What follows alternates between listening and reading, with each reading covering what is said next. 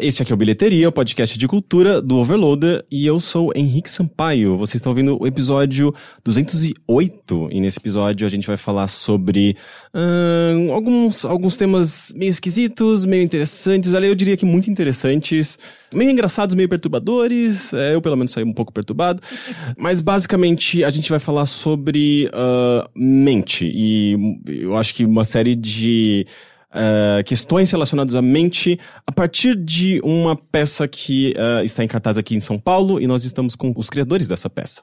Uh, essa peça se chama Inconscientemente, ela está em cartaz no Teatro Vira da Lata. Vira da Lata é assim mesmo que se fala? É, Vira da Ok, Lata. eu já, já apresento as pessoas que, Tá que estão falando aqui. Mas você, você já me conhece. Ah, essa voz é conhecida. Essa voz você conhece.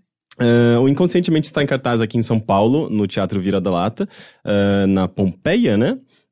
Uh, e ele toca em, em questões interessantes. Uh, basicamente, uh, quão nossas são as nossas escolhas, ou quão de fato são nossas, né? Uh, será que a gente não é, digamos, condicionado a, a ter certas escolhas e tomar certas decisões?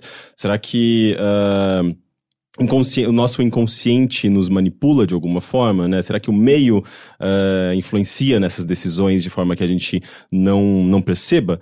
Uh, essa peça toca em tudo isso e muitas outras coisas uh, que, que justamente contribuem para esse fator meio bizarro que, que, que explodiu minha mente. E a gente vai falar um pouco sobre isso. Eu acho que é importante deixar claro aqui também uma coisa. Uh, como a gente tá falando de um, de um de uma peça que está em cartaz em São Paulo, eu não quero falar tanto sobre a peça, eu quero falar sobre os temas da peça. Até porque muita gente não vai poder assistir, uh, mas quem estiver aqui em São Paulo, eu super recomendo assistir nesse final de semana. Eu, eu saí bastante impressionado, foi muito divertido e muito interessante, impressionante e, e novamente explodiu minha mente. uh, e, obviamente, para falar sobre esses temas todos, eu estou aqui com o Rafa Moritz Opa. e o Beto Parro. Opa. opa, opa. Vocês são, uh, como eu posso dizer, aves, é isso? Aves? É porque os dois fizeram. ah, opa! Opa! Que? Com o Paco, né? De uma É, tipo, soou como ave pra mim. Opa. Aí já... Gente, o que que... Ok, esse é o Rick Host, é isso? Mas é eu que, gostei, é, que- gostei. é que o Rafa. Constrangendo pessoas. Ele, ele chegou e ele começou a fazer vozes assim muito rapidamente e eu fiquei muito impressionado com a qualidade eh, vocal da pessoa. Inclusive, eh, ele como ave, eu acho que já, já, é- já foi aprovado. Mas você como. Voz, o pato. Caralho! é, ok. Essa é a minha voz normal. A gente vai, obviamente, a gente acabou, a gente acabou de mudar o tema desse podcast pra dublagem. né? Exatamente. Nós estamos aqui com o Rafa, no grande dublador. ok, além de grandes dubladores, pelo menos o Rafa, eh, o, o Rafa e o Beto são psicólogos, certo? Sim. E também os criadores da peça Inconscientemente, que tocam em todos os sistemas que eu mencionei aqui agora. E além disso, a gente também tá com a Bia, queridíssima, que Ei. você já ouviu aqui outras vezes no Bilheteria. Que saudade, ouvir lindos. Tudo bem com você, Rick? Tudo bem, e você? Comigo também. E como que tá lá no Asterisco, nos podcasts todos que você anda produzindo? Tudo bem, tá tudo certo. Agora eu tô só no asterisco por enquanto. E aí, mas eu- você já me ouviu em outros. é Se é a primeira vez que você tá me ouvindo no, no bilheteria, tem alguns bilheterias que eu já fiz. Que mais? Mas tá tudo bem. Judão tá lá. Asterisco, caso você sinta saudade do doce, doce tom da minha voz, você pode me ouvir toda semana lá. E aí eu tô trabalhando com esses meninos agora, esses dois rapazes. Que inclusive já passaram por vários outros podcasts, né? Eles fizeram o asterisco, que eu Uhum. levei eles lá. O que mais que vocês A fizeram? gente passou pela Alociência. Alô, ciência. A gente fez uma, uma ponta. É tipo um. Tipo uma. sei lá, uma aparição rápida no, no Naruhodo. Uhum. Fronteiras da Ciência, Fronteiras mais da. Ciência ontem saiu. que mais? Ontem, vulgo É, segunda-feira. ontem do dia dessa 11. gravação, É isso, é. é. é. que mais que a gente apareceu, Betinho? Bom, aí a gente tem uns spots que ficam aparecendo Ah, o de vez em Psicocast, que é um podcast super bacana Opa, sobre temas da psicologia. psicologia. Uhum. Isso foi, foi o Caramba, primeiro, né? que legal. Ou seja, psicólogos, influencers. É, tipo isso. Ou seja, é, provavelmente você já ouviu essas vozes em um- algum cantinho aí da internet. E, mas eu queria, antes de, de começar de fato, saber mais sobre vocês. Ah, eu não, não conhecia vocês sei lá, se- seja como psicólogo, seja como atores, ou, ou esse o meio termo ali. É, então, é, esse primeiro contato, né, com o espetáculo e com as, as personalidades de vocês, porque ali vocês não, não estão atuando, vocês estão sendo vocês mesmos, acredito, né, é, interagindo com o público, né, até inclusive eu gostaria que vocês se apresentassem e falassem um pouquinho sobre essa peça, até para o público entender um pouco como ela funciona, que eu acho que ela é bem diferente do que se espera normalmente de teatro, né. Tá bom, eu vou. É, Os caras um É, apontando ficou pro um outro. apontando pro outro. Tal qual duas aves que são. A gente é psicólogo mesmo. A gente fez o curso de psicologia juntos, a gente se conheceu na faculdade, o Beto e eu. E a gente não é ator. Ah, Essa, inclusive, é a primeira, primeira fala do teatro. O spoiler aí do primeiro segundo de peça, quase. Então, a gente não é ator, a gente nunca fez curso, por isso que a gente considera a, a nossa peça uma proposta diferente, porque a gente sabe do quão difícil é fazer teatro, bom, nem só no Brasil, né, assim, geralmente, né, tem um público bem específico para teatro, então pra gente apresentar a peça costuma é, tem esse primeiro desafio a ser vencido. Acho que as pessoas vêm com uma expectativa e a gente precisa quebrar isso logo de cara. Então, se você chegou lá falando, ah, eu quero ver uma peça de teatro sendo interpretada, não é bem aqui isso que vai acontecer lá. Então, essa foi a nossa primeira, essa é a nossa primeira apresentação uh, para o público, né? Nós não somos atores, a gente é psicólogo. E essa é uma meia verdade. Não porque a gente não é psicólogo, mas porque a gente é psicólogo e mentalista. E o mentalista. Outro dia eu tava conversando até com meu sogro e ele falou alguma coisa assim. Mas você fala mentalista? As pessoas não sabem o que é mentalismo. Então, parece que é uma especialidade da psicologia. The Mentalist. Isso, a pessoa de Uhum. repente sabe através da- do seriado. Então, o mentalismo é uma forma de mágica. Ela é uma subcategoria da mágica. Então, a gente é psicólogo e mágico. E o que acontece no palco, no inconscientemente, que é a nossa peça, é uma mistura desses dois campos. Uhum. E, e pelo que eu andei lendo, o mentalismo é meio que o campo da, da mágica, da magia. Magia e mágica são as mesmas coisas ou não? Magia Hum. é mais associada, assim, a Magia- Harry Potter. Harry- é, Isso, sim. a magia pressupõe A mágica, algo né? sobrenatural, né? Tá, algo da ma- Então seria meio que o mentalismo seria esse campo da mágica que explora aspectos mais psicológicos, como, sei lá, leitura corporal, ah, ah, sei lá, você induzir a pessoa a, de forma inconsciente, às vezes, a um, res- um certo resultado, esse tipo de coisa. Assim. É, o mentalismo ele já teve fases, né? A gente, se a gente voltar lá pra é, Uri Geller e pessoas que ficaram famosas, né, na, na- na posição de mentalistas, é, eles faziam sim essas coisas que simulavam aspectos mais paranormais ou poderes da mente. é, e aplicavam isso também pra coisas do tipo entortar talher, que é uma coisa que não tem nada a ver com a psicologia propriamente dita, né? Ou movimentar objetos, telecinese, né? Uhum. Movimentar objetos com o poder da mente. É, mas resumindo assim, bem de forma é, sintética, é, tem a ver com você simular poderes ou capacidades altamente desenvolvidas aí usando só a sua mente. Então, Uhum. daí, mas isso gera muitas confusões, né? E um pouco do que a gente também tenta colocar muito claramente é que a gente não tem poderes, Uhum. a gente não tem dons e a gente não percebeu que a gente tinha um sexto sentido e nem nada que o vale. A gente aprendeu técnicas, qualquer pessoa pode aprender se se dedicar a fazer. Qualquer, gente- qualquer pessoa. Qualquer pessoa que Tem interesse pessoa. genuíno em aprender. Tem tipo lá no YouTube, assim, tutorial, Tipo- como dominar a mente das pessoas. É, mas- é- é que na verdade essa é a simulação, né? A palavra que acho que fica chave pro que o Beto definiu de mentalismo é essa simulação. Que nem um mágico simula que ele pode transferir uma moeda de uma mão para atrás da sua orelha. Isso é uma simulação, né? Uma ilusão. O mentalista ele faz ilusões que se passam por efeitos psicológicos, como leitura de mente e implantação de pensamentos na cabeça do outro. Uhum. Mas são truques. E por isso que a gente falou, né? O Beto falou agora há pouco que qualquer pessoa pode aprender, como qualquer pessoa pode aprender mágica. Só que você precisa se dedicar. É uma. É uma é uma tarefa bem, bem complicada, porque você precisa se esforçar e sair atrás de recursos e da onde, né? Tem. Depois, se vocês quiserem, a gente passa onde é que pode começar a aprender, a fazer Uhum. mágica e tal. Isso é legal. Mas quando que vocês. Quem que vocês viram e falaram, puta, isso é muito legal? Nossa, é, é mágica, mentalismo, no geral. O primeira vez. Cara, a minha história, você perguntou um pouco sobre a gente, né? Eu, meu, meu primeiro estalo de querer aprender a fazer mágica, eu devia ter uns 14, por aí, 14, 15 anos. Eu vi na televisão, foi quando começou o movimento na mágica que a gente hoje conhece como close-up magic, que, são ma- que veio do, do importada dos gringos, né, americanos, que é essa mágica de perto, com objetos do dia a dia. Tinham pessoas como o David Blaine, que foi um cara que foi fazer mágica na rua e tal. Uhum. E eu comecei a ver aquilo na TV, achei aquilo absurdo de legal e comecei a pesquisar. Então de lá eu fiz alguns cursos, depois eu fui entrando nas, nas máfias da mágica, né? Então tem é, para quem Máfia da tem mágica. as máfias da Talvez mágica. a gente, tem- tem... a gente vai precisar editar essa parte? Não, não, su- super conhecido isso.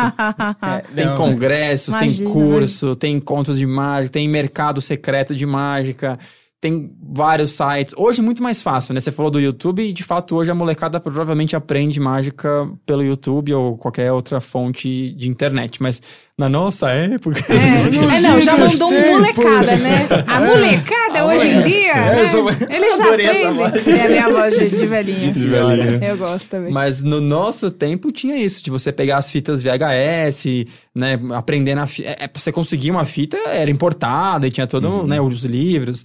E aí você É. emprestava pros amigos, né? Você falava, eu, não, você tem que ver isso, é o máximo, ou esse livro, e aquele livro passado de mão, a- de mão em mão por várias pessoas, é bem legal. É.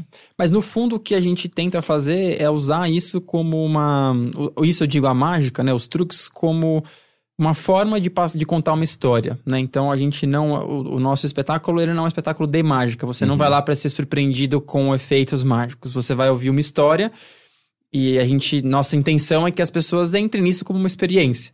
É, e as coisas que vão acontecendo, elas são surpreendentes porque elas, é, em- a princípio, são impossíveis de acontecer mas ao mesmo tempo elas são possíveis numa dose é, mais realista. Por exemplo, você falou, né? Será que a gente controla nossas nossas próprias decisões? No nosso dia a dia, é, é quase um senso comum que você pode ser influenciado por outra pessoa, certo? Uhum. O que você faz no dia a dia, o que a gente fala, o que a gente, como a gente se comunica, etc. é, a gente tá todo momento influenciando e sendo influenciado. O que a gente faz lá no palco é levar isso a uma última consequência. Então, fazer de uma forma que as pessoas falam: caramba, mas como? Mas e- será que isso acontece mesmo? E tentar criar essa- essas reflexões na, na cabeça Uhum. das pessoas. É, eu, eu sentia que era meio que. é, quando eu comecei a entender assim, o formato, né? Falar, nossa, que- de fato isso é muito interessante. Assim, é meio que utilizando do conhecimento de psicologia eh, de vocês eh, pelo, com um propósito mais de entretenimento mesmo, né? E daí que se aproxima da mágica, do mentalismo, né? Que, que, é, que, é, que é o que a gente estava tentando definir aqui, Uhum, né? Que a gente, uhum. aqui no Brasil, acho que é um termo. Eu mesmo, né? Quando acho que a Bia me apresentou, Uhum. eh, me falou de vocês, falou da peça e tal. eh, ela falou: Ah, são dois mentalistas. Falei, nossa, que legal, mentalistas. Mas o que, que é mentalismo? Ah, não, sabe? eu totalmente sei o que é mentalista. Mas só pra quem não sabe, né? Explica o que que é. Então eu sinto que, que eh, dá pra entender essa, essa, essa proximidade com a mágica, mas ao mesmo, ao mesmo tempo não é mágica, né? Tipo, é, é algo diferente, é algo Uhum, que tem ali, eu acho que uma proximidade, mas é diferente, né? Uhum, perfeito. É próximo da ciência também, né? É, é, É um sim. ilusionismo de mãozinha dada com, com coisas que Então, são reais. aí né? acho, acho que talvez a- isso tenha sido a nossa, o nosso toque, porque de fato não é tão próximo, mas a gente tem um outro lado que é um lado muito, de muito interesse por, por divulgação científica e a gente é psicólogo, talvez Põe numa linha de psicólogos mais. Em 2019, a gente precisa bastante. Pois Opa. é. Ai, ai. Então a gente tentou trazer esse tom, porque no fundo esse é um propósito que a gente tem meio enrustido ali, que é de também gerar reflexões que ajudem as pessoas a entender mais sobre os fenômenos que acontecem no dia a dia e que tem um respaldo científico. Uhum. E muitas vezes a gente não olha dessa forma, né? É, Mas é curioso porque eu sinto que no momento que a gente vive com. Eh, por conta de inúmeras questões, enfim, é só olhar pra realidade, dá pra entender. Uhum. Porque, tipo, se, se fala tanto de, de- da relevância da psicologia, da psicanálise e tal, num momento em que as pessoas, eh, sei lá, estão sofrendo tanto de depressão e suicídio, não sei o quê. Eh, enfim, parece que dá pra entender, porque o, o, parece, parece que o foco dessas áreas, quando se fala né, nessas áreas, é esse. E, mas o que eu não entendo tanto é porque. É, é por, por que, que eh, esses temas, por exemplo, vocês mencionaram, mencionaram Uri Geller, por exemplo, eh, por que, que esses temas mais próximos da. eh, parapsicologia, eh, esses temas mais sobrenaturais, porque eles parecem tão soam tão antiquados atualmente. Parece que eles, ele parece que eles ficaram presos ali nos anos 90, nos programas do Gugu. Por que que isso vai- parece que eu, eu, pelo menos eu não me não, Foi não o Gugu, vejo. foi o Gugu que inventou a psicologia. Eu não vejo mais esses temas voltando e sendo explorado, seja pela TV, seja como entretenimento, como ciência. Entortar a colher, né? Todo mundo- Cara, lembra que era o Uri que entor- entortava a colher? Ou era o... Eu sempre confundo ele com o Fábio Puentes. Não, Fábio Fábio- Puentes é hipnólogo, né? Hipnólogo, ok. Mas enfim, ele, faz, ele fez uma vez, eu, eu, eu acreditei quando eu era criança, eu pus. Ele falou: coloca a sua colher em cima do seu aparelho televisor. Eu quero. É uma época, eu não sei quem é que. Quem tá ouvindo tem quantos anos, mas é uma época que cabia você colocar coisas em cima da sua TV, né? Porque era uma TV de tubo, cabiam várias coisas. A minha gata É, dormia né? em cima da televisão. Olha aí, gato dormia, minha mãe punha tapete persa, mini tapete persa, bíblia, bíblia aberta em cima, tudo, cabia tudo lá. E aí você punha o- uma, uma, uma colher que ele falou que se você acreditasse de verdade, meio, meio sininho, né? E aí se Isso, você bata acreditar com palmas, seu é. coração, ela entortava, não entortou. Então... Hoje ela cai, né? Que você põe, põe É, aí. acho que ela cai. Não, e assim, aquele, todo aquele negócio de bota um copo d'água em cima da sua TV pra abençoar não existe mais. Porque não cabe mais. é isso aí. Mas vocês têm uma, alguma, alguma explicação pra esse, digamos. Essa falta de interesse, É, né? é, é, tipo, essa, o, o fato desses temas terem meio que desaparecido um pouco, assim, da, da cultura popular? Bom, a gente pode pensar em algumas hipóteses, né? Você falou uma coisa que eu achei muito interessante. Você falou ficou meio antiquado, parece meio. é, cheira a. Como é que é o negócio que a gente usa pra guardar roupa? Naftalina. Cheira a naftalina, né? Ao mesmo tempo, recentemente teve até uma, um mentalista que hoje é muito reconhecido mundialmente, que foi um programa de TV de uma grande emissora aqui no Brasil. Plim, plim. E, e o- e o que você falar. falou, né? O que ele fez lá é, foram coisas muito clássicas desse tipo. Ele entortou talher, ele Tudo. fez tu- o kit completo, né? E que são, digamos, ah, ah, são truques ah, físicos, assim? São. Ou são, tipo, de fato, ele tá entortando a colher com São a truques como você é, escolhe uma carta e eu descubro qual é a sua carta. Tá, da mesma é forma. Tipo mágica. Exato. É mágica. Tá, mas. Mas esse, esse, esse cara, ele tem um personagem que é um personagem mais do tipo, eu tenho dons, descobri isso, eu entendo como as pessoas pensam e coisa e tal. E aí a gente ficou depois lendo os comentários do vídeo, né? Então tinha mu- muita coisa lá, e aí um cara escreveu assim, nossa, que voltamos aos anos 90, cadê a banheira do Gugu? o Walter Mercado. E o Walter Mercado. Tudo o cabelo do Walter Mercado eu amava. Pois é. E aí, na sequência, tinha até comentários do tipo: ah, será que isso, se, a- é, isso funcionaria pra uma pessoa com autismo? E aí é onde a gente começa a ficar um pouco Do tipo assim, a- receoso. o autista não que não se comunica, né? Um, um grau de autismo mais severo, ele não se comunica verbalmente. Se esse cara lê pensamentos, será que ele não poderia ajudar a curar ou a curar não, né? Mas a cuidar dessa pessoa, Uhum. a- porque ele lê pensamentos. Então, e aí é o lado que eu e o Beto a gente começa a ficar meio é, assim, a gente questiona um pouco esse papel do mentalista como um, um cara que tem poderes reais, porque então ele teria uma aplicação científica pra usar Uhum. né, aquilo. E, e aí, esse é o lado que eu e o Beto a gente faz questão de deixar de lado. Muito embora ele não esteja cometendo um crime, né? Ele se, pos- sei lá, ele se coloca como um entertainer, ele é um artista. em- Inclusive, acho que vale a pena colocar o nome dele. Ah, Ele é um mentalista israelense, assim como o Uri Geller era israelense. Achei que você É assim como eu. Não, assim Não, como eu, é. Nossa, mas tem, tem, tipo, uma cultura, assim, lá em, Israel, assim, Cara, dessa... sabe que eu não sei? Eu saiba não mas também. ó, o Uri Geller é israelense, Uhum. né? E o, o Lior Suchar, que é esse cara, ele é israelense também e faz um sucesso absurdo no mundo inteiro. E o cara é um baita performer, assim, ele é super. Não, isso é bom. Showman. É. E bom, cara bom, ele é bom. Ah, Você assiste o que ele faz e as ilusões fazem total sentido. Você fala, meu, como esse cara fez isso? O problema é quando a pessoa começa. Um dos comentários era: esse cara domina de física quântica. Ah, É porque bom. essa é a explicação que o cara encontrou pra fazer sentido para aquelas coisas impossíveis que estavam acontecendo. Uhum. E, e isso diz muito do lugar do mentalismo na cultura popular, que é uma coisa assim, enquanto. Acho que eu dei até esse exemplo, eu não sei se eu dei no asterisco, mas é uma coisa que eu sempre penso. Se você leva uma mulher ao palco e serra ela ao meio dentro de uma caixa, mostra, abre a caixa, vê que a mulher tá cerrada, junta as duas partes e a mulher sai andando de novo, todo mundo fala: bom, houve algum truque, porque isso é impossível. Você não pode. Você, é, você cometeu um, um assassinato no- na frente de um monte de pessoas, todo mundo bateu palma no final, e daí porque ela saiu andando. Então, todo mundo sabe que ali tem alguma coisa de errado. Quando você faz algo que você fala, será que isso não acontece mesmo, né? Fica nesse território meio nebuloso do que pode acontecer e do que não pode. Que eu ac- acho que o inconscientemente toca, é exatamente Uhum. isso. Isso. Uhum. Cada pessoa vai trazer uma, uma explicação. Ah, isso é mensagem subliminar, assim como a gente vê na- nas tentativas de publicidade. O outro fala, não, isso é física quântica, porque ninguém entende fica- física quântica, então vai ver quem entende consegue fazer coisas impressionantes. O- e cada um vai dando uma explicação que, que alimente o seu próprio viés e explique aquilo que aconteceu. A gente odeia, como seres humanos, a gente odeia ficar sem explicação pra alguma coisa. Uhum. Essa história de que a gente responde, hum, não sei. Isso é muito raro. Hoje em dia todo mundo quer saber de tudo. Então alguém te pergunta a sua opinião, dane-se quem você é, você dá uma opinião. E o mentalismo então força as pessoas a buscarem uma explicação dentro de si. E se isso cabe ou não cabe, não importa, porque eu, dei, eu, eu expliquei o mundo. O mundo voltou a fazer sentido. Uhum. Mas porque caiu na breguice, não sei dizer.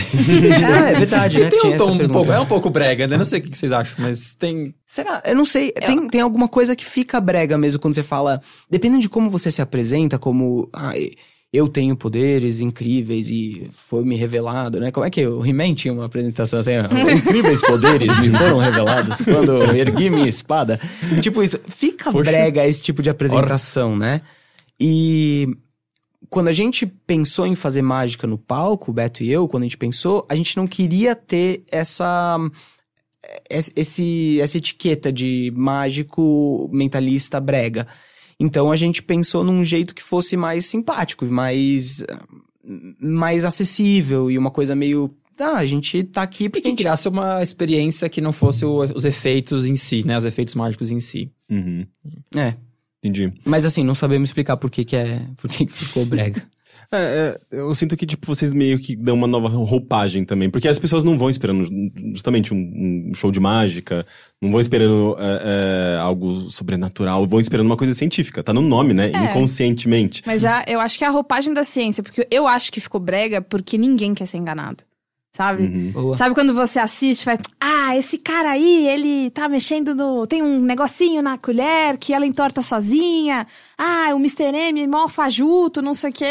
não é mais legal você acreditar nessas coisas. Agora, o legal é você falar, ah, tudo é fake, só eu que sou o maioral.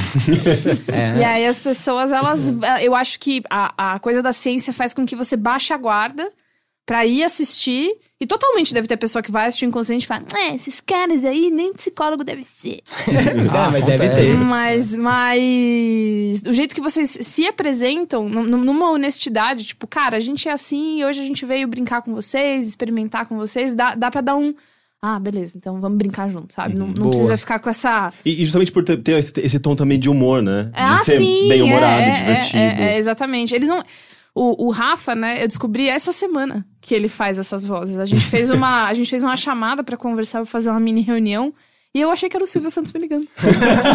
assim, era tipo o Beto e aí o Silvio. Eu falei, Caralho, eu tô Eu não. Silvio, É Silvio na sua casa. Eu não entendo como ele não usou essa, essa voz na peça. Essas vozes, inclusive. Algumas vezes apareceu já. já. É, de vez em é? quando, de vez em quando, depende da. da é, como tem muito de improviso a peça também. Pois é, é isso a gente não também. sabe o que vai acontecer muito ao longo da noite, né? A gente tem números que são pontos de partida para cada uma da- das fases do inconscientemente. Mas como a gente chama pessoas da plateia para participar, a gente tá sempre improvisando. Uhum. E aí, de vez em quando, aparece um Silvio Santos, aparece algum, algum personagem assim Sim. no palco, mas é Inclusive, eu quero tocar nesse, nessa questão do improviso, mas daqui a pouco. Eu queria eh, que vocês... Agora eu quero o Silvio. é. Não, é, é que, é que senão eu vou, eu, vou, eu vou sair da minha pauta e eu... Se eu sair da pauta, eu sei que eu nunca mais vou voltar nela. É, sim. O nome Tipo- disso é Bilheteria do Overloader. Sim, sim, Eu sim. me perco e daí vai embora, as perguntas ficam lá pra, lá pra, pra trás. Enfim, ahn, eu- tipo, eu, eu acho que o, o- ouvinte, por exemplo, ele talvez ele ainda não, não, este- não esteja entendendo exatamente o que acontece nessa- Uhum. nesse espetáculo. Vocês conseguem dar algum exemplo, assim, sem, sem dar spoiler, obviamente, mas vocês conseguem dar um exemplo de como, eh, de que tipo de experimentos a plateia participa, né? Porque vocês, você mencionou, né, tipo, eh, essa participação do público e tal, e, era, e eu mesmo eu, eu- tenho pavor de peças interativas, sabe? Eu vou no eu amo teatro, mas pra mim teatro é uma experiência passiva. Eu quero sentar, fica lá relaxado, absorvendo aquela experiência e tal. E quando falam que é interativo, eu já fico, mano, será que eu vou? Eu Acho não que quero ir. Pensa que o ator vai estar na plateia. Puta, que medo, né? Mas essa eu quero. acho que foi uma das, das exceções, assim. Foi uma das únicas que eh, eu falei, tá, se, se eu for escolhido, se por acaso eh, eu estiver aqui no, no, no- no palco, eu, sabe, tipo, eu, eu vou... Eu acho que vou ficar meio constrangido, mas eu vou porque, sabe, tipo, eu tava realmente me envolvendo com, a- com o espetáculo, sabe? Então, vocês conseguem dar esse exemplo? A gente fez. A, a gente tem alguns experimentos.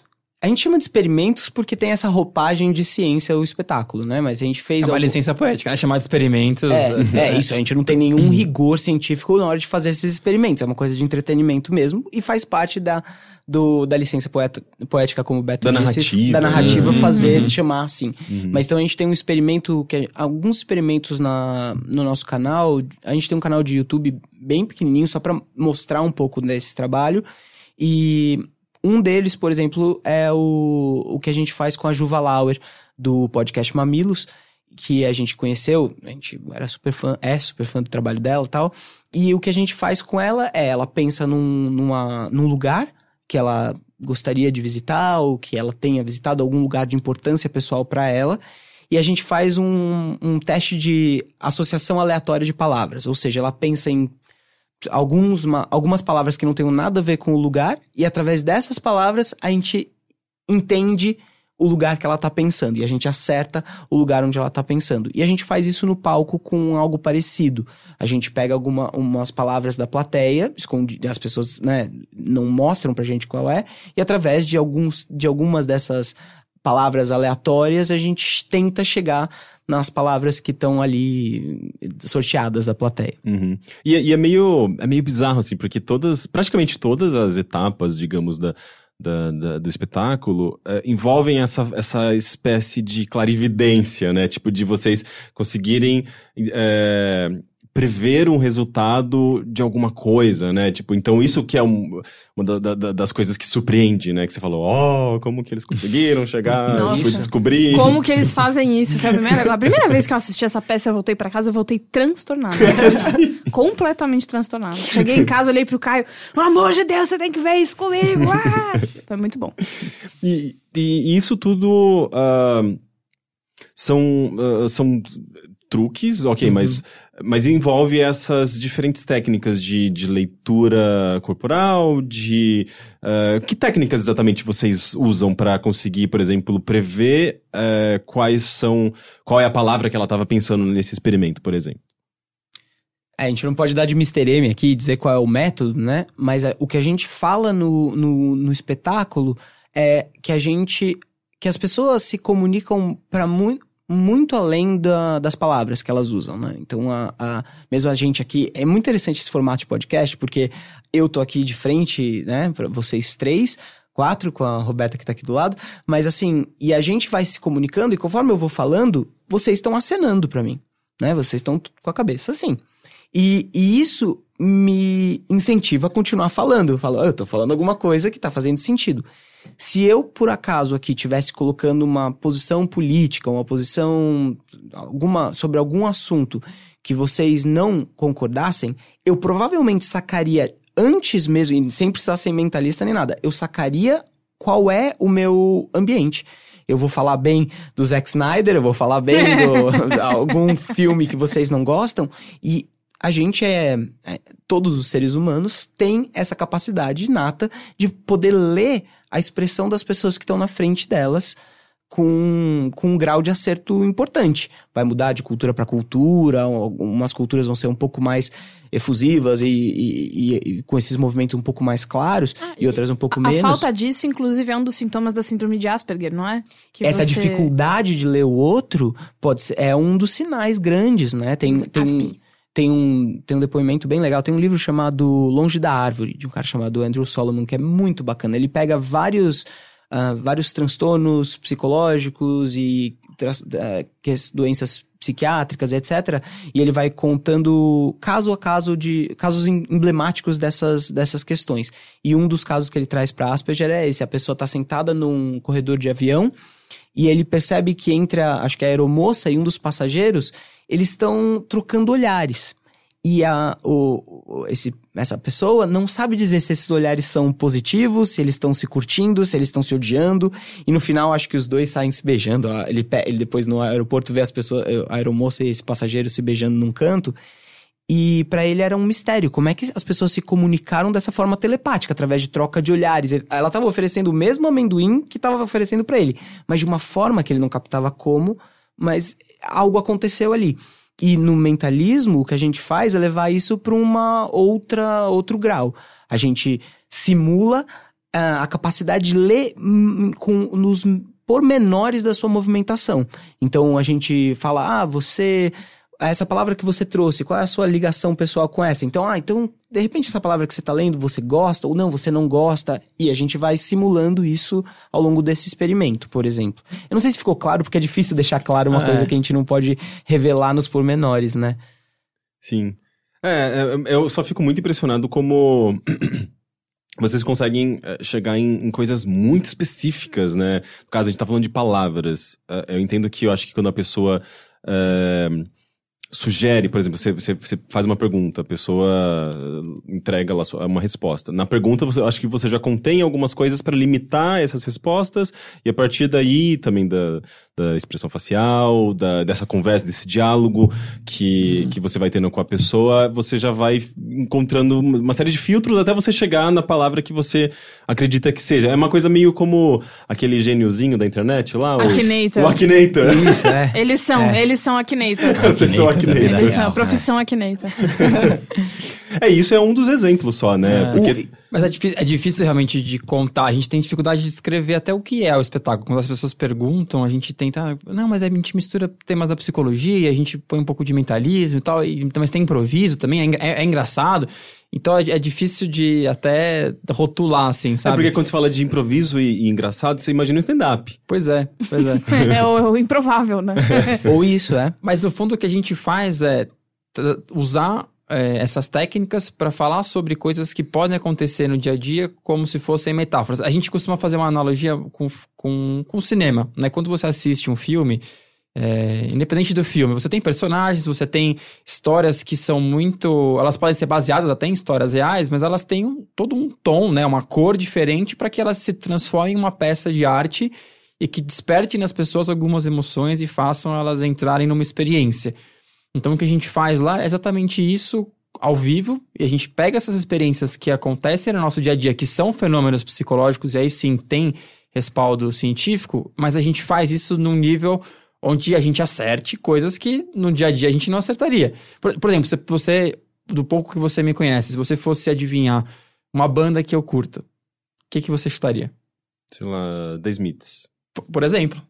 É, Porque- pode- não é minha banda favorita, mas eu curto. Então, é, a gente faz isso, sabe? Não é, Uhum. não é nada sobrenatural. Mas lá no palco, a gente vai fazer de um jeito que a gente adivinhe é, com uma acurácia muito maior. E aí, um, um exemplo legal, você falou The Smiths, né? Você, você, você- como se estivesse afirmando, você até fez um sinal, né, com os ombros, mas eu não tenho certeza, você chutou. Se você tivesse feito uma técnica de mentalismo que a gente chama de leitura fria, você poderia ter falado pro Beto assim: você não curte The Smiths, curte? E aí, independente do que o Beto responde, você acertou. Porque se ele fala assim, não. Aí você fala, ah, É, não, já pensei imaginei. que não mesmo. Porque você perguntou, você não curte The Smiths, curte? Se ele fala, curto pra caramba, é minha banda favorita, você logo vi. É. Pronto, isso é uma das técnicas do mentalismo, chama É leitura uma fria. técnica de discurso também, né? O Muito. jeito que você monta a, a, a pergunta, né? Você deixa Uhum. super aberto pra sim ou não, você acertou dos dois jeitos. E acho Uhum. que todo mundo aqui consegue imaginar alguma situação de vida real, talvez infelizmente, que as pessoas usem isso. Então, se eu chego pra você e falo, não, deixa eu te contar do seu futuro, dá aqui a sua mão, ou dá aqui, né, vou fazer uma leitura do futuro. Tá, dá E aqui eu o chego- seu voto. Ah, o quê? Oh. Imagina, gente. Que isso? Que loucura. Mas então eu chego pra você e eu falo: Ah, putz, eu tô vendo que você tá aqui, alguma coisa aconteceu na sua vida e tem algo que não tá legal. Tem algo que tá, tá te atrapalhando. Eu quero te ajudar, eu estou vendo aqui que tem algo manchado, você perdeu algo recentemente. E a pessoa vai falando isso e você tá contando a história com precisão na sua cabeça. A pessoa tá jogando coisas e você vai pescando uma coisa ou outra. Uhum. Acho que o microfone tá Tá se recusando a ouvir as verdades que eu tenho pra contar. Chateado. o microfone vai. Não, a minha taróloga tava de sacanagem comigo. Mas, mas entendeu? Acho que a gente. Essa é uma demonstração do que é uma leitura fria, que a gente pode sim usar como forma de discurso, de um jeito muito maligno, né? Se eu chego pra você e falo. ahn, é que, na verdade, a gente não usa de forma maligna no palco, a gente usa pra entretenimento. Mas tem um. Opa, acho que eu também bati. Nossa, eu não tô. Eu também bati no meu fone agora. Depois dá pra editar isso tudo que eu tô falando. Sim, né? Espero. é. Dá, de dá, boa. dá, Tá. dá. Não, Mas- é ao vivo, é ao vivo. Não, Olha, lá- a câmera tá ali, ó. Oi, gente. Mas quer falar um pouco de leitura quente, Beto? Ou desencana e segue a pauta? Não, acho que você perguntou de técnicas, né? A, a leitura fria é uma técnica muito usada por vários mentalistas e por vários picaretas também.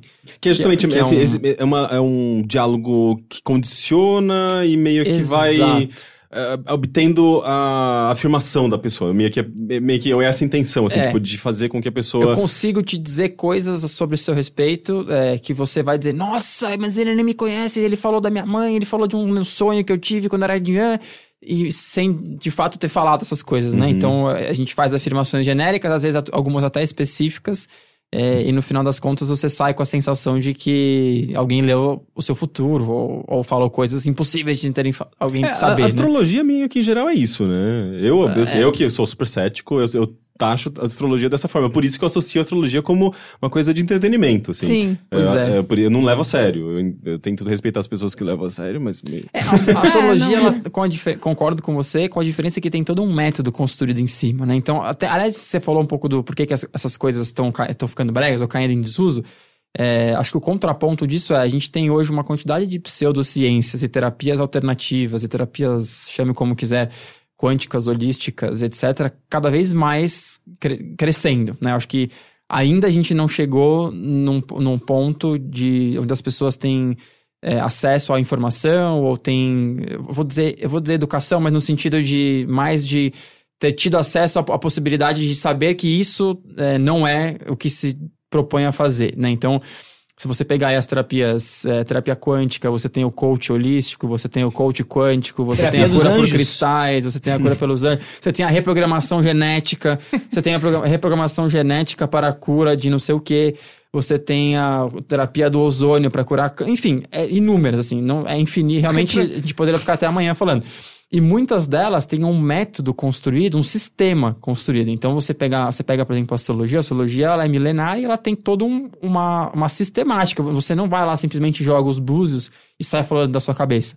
Você tem regras, você tem matemática envolvida, você tem softwares que processam a análise dos mapas. Então, assim, ela tem uma sistemática que você pode até olhar e falar, uau, né? Caramba, tem aqui algo.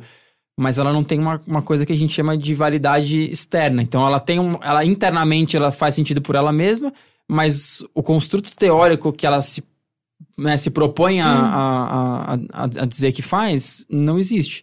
É como eu criar aqui um sistema de leitura de, de mentes usando água. Então, Essa garrafinha de água pode me dizer muito. Eu posso criar toda uma metodologia em cima dela, mas Se isso é eu verdade não posso não. afirmar que tem nenhuma correlação entre o que você faz e a água.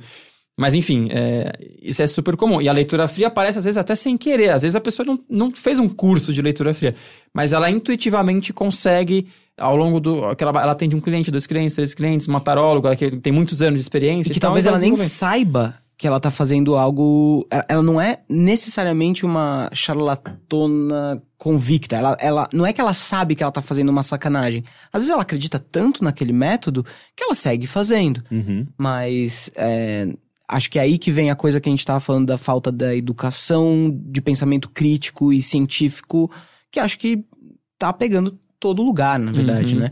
Que é como é que eu questiono os meus viés? Qual é o meu viés, primeiro de tudo, né? Quais são as coisas que eu acredito porque eu, me fazem me sentir bem, ou porque fazem eu enxergar o mundo com alguma esperança, ou com desesperança. Uhum. E, e essa, a gente é, como eu disse lá no começo, a gente é louco pra validar as nossas próprias opiniões. E isso não tem nada de errado a princípio, isso é quem a gente é como espécie. Mas a, a gente tem que tomar cuidado quanto que a gente não tá simplesmente correndo atrás de validar só, sem pensar no que, o que será que a gente não sabe, né? É, Inclusive para quem é cientista, né? Porque o cientista também é ser humano e também está sujeito aos mesmos vieses, né? Não é à toa que hoje a gente vive uma crise gigante de replicabilidade de vários experimentos científicos, principalmente no campo das ciências sociais, psicologia é uma delas, é, onde a gente começa a ver que muitos conceitos tidos como verdades, eles na verdade não são replicáveis. Aquela verdade não existe, não faz sentido. Você não consegue replicar os Me- mecanismos me dá um pelos quais, por exemplo, Momento ofender o coleguinha. Hum, não precisa citar. Pode ser alguém que já morreu. Aquela... o teste do marshmallow. Isso rendeu livro, rendeu Ah, filme, rendeu crianças? vídeo. Esse teste re- recentemente foi replicado e ele não obteve os resultados que, a que o, o experimento anterior tinha conseguido. Então aquilo foi um, uma, uma- um princípio que foi, entre aspas, descoberto e que posteriormente na replicação não se mostrou verdadeiro. Ou tem um braço da psicologia que dizia, pelo menos antigamente, que quando uma mulher tinha um aborto espontâneo, é porque algo emocional da, da mulher tinha recusado aquele bebê, invariavelmente, sem procurar alguma explicação é, Biológica. biológica, fisiológica para aquele fato. Ou quando você tinha uma criança com alguma ah, deformidade ou comorbidade, isso também significava que essa criança tinha tido, você tinha recusado ela de alguma Ei, forma. Tudo na mãe, tudo na mulher. Isso, isso, que delícia. terrível. E que ainda assim, algumas pessoas acham, né, essa coisa do autismo, do autista ser fruto de uma mãe de geladeira, né, que era aquela coisa da mãe não tinha condições emocionais de cuidar daquele bebê logo no, co- no, no comecinho da, da- da- do, logo dele recém-nascido. Então ele, ela meio que coloca o bebê numa geladeira emocional e por isso ele se torna autista. Algumas pessoas ainda praticam formas de psicologia que acreditam que tratam desses fenômenos dessa forma. E isso é. Isso tá contra o que a gente tá percebendo do- de outros estudos, de várias outros. Da, da medicina, ou da, da neurologia, ou da neurociência. Bom, a medicina também é... Agora a gente já tá... A medicina é campeã também em, em não passar em, em testes de replicabilidade. Né? Então você tem uma, toda um- um- uma economia girando em torno de pesquisas que dão resultado positivo. Então, fazer pesquisa é caro, envolve muito recurso, tanto financeiro quanto de tempo, dedicação, envolve toda a carreira do cientista que está dedicado. Então, o que você tem, às vezes, são pesquisas que só são publicadas né, quando tem um resultado positivo. Então, as pessoas montam o seu experimento, a sua pesquisa de forma a chegar lá na frente e estar respaldado. Então, eu coloco lá três variáveis dependentes para interagir com o meu experimento, porque se uma não for a responsável por gerar a, a diferença, talvez seja outra. Se não for, eu tenho ainda uma outra guardada aqui. Então você tem um- uma, um- uma validação né, dos, dos experimentos muito menor para que você consiga poder publicá-los e ter mais investimento e continuar movimentando isso. A indústria farmacêutica também né, cobrando por novas descobertas para gerar novas. Enfim, aí já podemos entrar numa teoria da conspiração aqui, mas tem. O que eu quero dizer com isso é assim: a gente falou um pouco sobre as críticas às pseudociências e ao mesmo tempo a gente tem que olhar também o viés é, de querer comprovar as nossas próprias hipóteses que existem em todo mundo, né? Não só na- nas, pseu- nas pseudociências. A diferença é que talvez o método científico ele seja mais. é, existe uma comunidade buscando fazer aquilo acontecer de forma mais honesta, se eu posso dizer assim. Uhum. É, e também entra toda uma questão de que eu acho que é muito presente na, na nossa era, né? Na era. Me lembrou a Damares agora. É, Ai, que horror. Ai, que horror, gente. Não, não, não. É, eu sei. Falando não, em não é um ciência, pens- é, não é um pensamento. É, exatamente. tipo, de. Eh, Da, da negação da ciência, né? Uhum. Tipo, dos terraplanistas e da, do pessoal dos anti-vaxxers. Esse né? rolê Nossa, dos é terraplanistas, eu, eu fui assistir é, um, um documentário que tá na Netflix. Eu não me lembro o Ai, nome quero agora, mas se você jogar Terra Plana na Netflix, Uhum. você vai ver. E eu fui assistir, eu e o Caio, pra dar risada, porque a gente gosta de ver coisa ruim, nananã. E aí, ok, você começa e tal. Só que em um certo ponto, existe uma, uma reunião do- de, um- de alguns cientistas da NASA, e aí um deles tá falando, cara. Enquanto a gente tá aqui fazendo essa reunião, ao mesmo, ao mesmo tempo tava rolando uma reunião de terraplanistas num outro bar lá perto. E a diferença é que eles se juntam porque lá ninguém chama eles de burro. A gente, quando a gente fala, encontra um terraplanista ou um, um, um antivaxer ou qualquer outra coisa assim, fala, mano, cara, você é burro. Como assim você não vai vacinar seu filho? Tá provado aqui por A mais B que vacina não dá autismo, que vacina não é nada. Como que você pode achar isso, seu burro, burro, burro? E aí a gente afasta. Uhum. E aí, quando a gente afasta, eles se juntam com pessoas que, não, cara, eu penso assim também. Você não é burro, você não tá sozinho. Eles que são os, os arrogantes do conhecimento. Mas, mas não é muito diferente, por exemplo, ah, do efeito, sem querer ofender ninguém, tá? Mas do efeito que acontece, ou que aconteceu na internet, por exemplo, em fóruns, eh, de, sei lá, o pessoal crescia sofrendo bullying, se sentindo inadequado, excluído da, da sociedade, porque Aham. era tímido, não sei o quê, mas se dava super bem lá no fórum, porque o pessoal falava a mesma linguagem, e, sei lá, falava de quadrinhos, de videogame e tudo mais.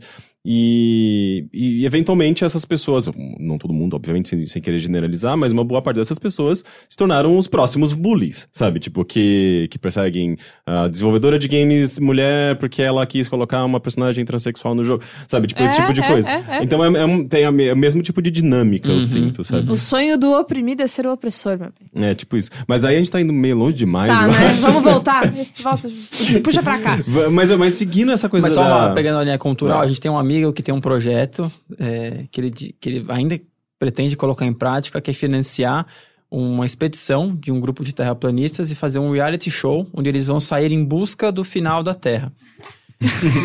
então, se tiver alguém exposto a fazer aí um, um crowdfunding, alguma coisa. Mas teve, não ia ter um, o Teve um cruzeiro? iate, mas o iate era uma coisa mais assim... mas aí eles descobriram que a Terra é redonda e aí parou, é isso? Não sei que fim deu o iate, mas é, o plano dele era, tipo, todo mundo pegar a mochilinha e ir atrás mesmo e, e não voltar enquanto Eles podiam fazer um entendeu? reality show, né? Assim, tipo, transformar Podia. isso em entretenimento mesmo. Eu Podia. super ia acompanhar. Nossa, ia Mas também, aí, mas aí não cai nessa história da gente apontar o dedo dar Cai, risada mas vai deles? fazer o quê? Ah, mas eu não ligo. Eu quero rir. E daí? Mas a gente tem que tomar cuidado mesmo com esse palco que a gente dá pra algumas ideias, né? A gente viu, né, coisas que a gente não podia imaginar, mas no, no- nos idos de começo dos anos 2000, quando o CQC dava espaço pra muitos deputados que a gente achava bizarro, "Ah, como esse cara é deputado, que bizarro isso, e ficavam tirando sarro, tirando sarro. No fim das contas, deu-se muito palco pra pessoas bizarras do nosso ponto de vista, mas que pra outras pessoas falou, pô, esse cara fala exatamente o que eu quero ouvir. Uhum. E é isso, a gente tem que ficar esperto, porque alguns assuntos a gente trata com pouca seriedade, como é o caso da, do, dos terraplanistas, que eu acho uma bela de uma. Eu acho que é uma piada, eu não consigo imaginar alguém que, que questione nesse nível, mas esse é o meu viés. E, e de jeito nenhum eu tô questionando, bom, então será que a Terra é plana, ou é, é, é esférica mesmo? Mas assim, vamos sabendo, se a gente souber que todo mundo tem o seu viés, e que a gente pode sim tá olhando pro viés do outro e falando, não, isso é burro, isso é errado, e o meu pode estar errado, eu não sinto assim, a gente tem que. É, acho que no fim das contas esse é o resumo. A gente tem que entender que cada um sente que tá certo da sua E- forma. E, nesse Uhum. sentido, desculpa, só pra. Acho que nesse sentido o método científico é o mais próximo que a gente tem de buscar reduzir incerteza Uhum. e tentar chegar mais próximo. Não digo chegar à verdade, porque chegar na verdade é um contrassenso, mas reduzir ao máximo possível a incerteza pra tentar olhar pro mundo e ver o que, que, que, que tem aí, né? O que, que é essa realidade. Então. E a realidade não quer saber o que a gente pensa, né? Do nosso viés. Então, se eles forem buscar o final da Terra, provavelmente eles não vão encontrar por uma questão né, de que o mundo não liga para o que eles acreditam. Mas, é, enfim. É, isso Mas é também- cruel, né? A gente achar que. A gente perceber que o mundo não se importa com, com as nossas. As nossas teorias, o que a gente. Porque. Eu não lembro quem foi que falou. Atualmente você consegue achar um paper pra validar tudo que você quiser. Tem Só que é caro, custa 600 dólares, não, não, tem, não tem como se ter acesso. Porque a, a, a, ok, talvez ele já tenha tentado, a é isso? máfia da- das editoras univer- de, de, de Tá, acadêmicas, É elas, denúncia? têm denúncia. elas, elas, elas são. Elas mantêm o conhecimento isolado. Fica Isso é uma denúncia. Isso crítica. é uma crítica, isso é uma denúncia. Porque eu sempre, eu, sempre caio, eu sempre caio nessas barreiras, é horrível. é- Mas enfim, então, é, se você tiver 600 dólares, você pode pegar um qualquer paper pra. Ah, mas esse aqui diz que vacina dá autismo. Não, mas esse aqui prova que não. Foda-se, tá? todo mundo tá falando tudo o tempo inteiro no planeta. E aí você pode escolher quem você quiser Mas é por isso que validar, existe, né? é verdade, é por isso que existe consenso científico, porque eh, existe validação por, por pares, enfim. Porque Aham. com certeza, se você pegar todos os físicos que já publicaram artigo, vão ter 2% deles que afirmam, sei lá, que Deus existe. Né? Aham. Por- por- usando algum tipo de metodologia ou algum tipo de análise, etc e tal. Tô chutando, tá? Não sei se é isso, mas ele pode afirmar outra coisa, que, que gra- gravidade, na verdade... é, Não, essa, essa força é a barra, Não, né? calma. Não, calma, calma, calma, calma. Mas, que, mas que o Boa poder da sorte ao editor do programa. Mas que o poder da mente pode ser explicado pela física quântica. Por exemplo, vai ter lá um cara que escreveu isso. Mas esse cara, ele provavelmente não é validado pela comunidade científica porque existem outras, o conjunto de evidências que demonstram que atualmente é, a, a, a hipótese dele é menos provável do que as demais. Uhum. Então, sim, você vai achar coisas, mas ao mesmo tempo isso não prova nada. É, isso daí é, você descreveu basicamente o History Channel, né? Porque o History Channel, eu adoro, eu adoro assistir History Channel porque eu adoro assim, histórias das civilizações antigas e tal. Mas eles sempre escolhem seguir. E o nome do canal é History Channel. Eles escolhem seguir pelo caminho mais obscuro, sinistro de pirâmides feitas por alienígenas. Quanto mais cientista descabelado tiver, melhor, né?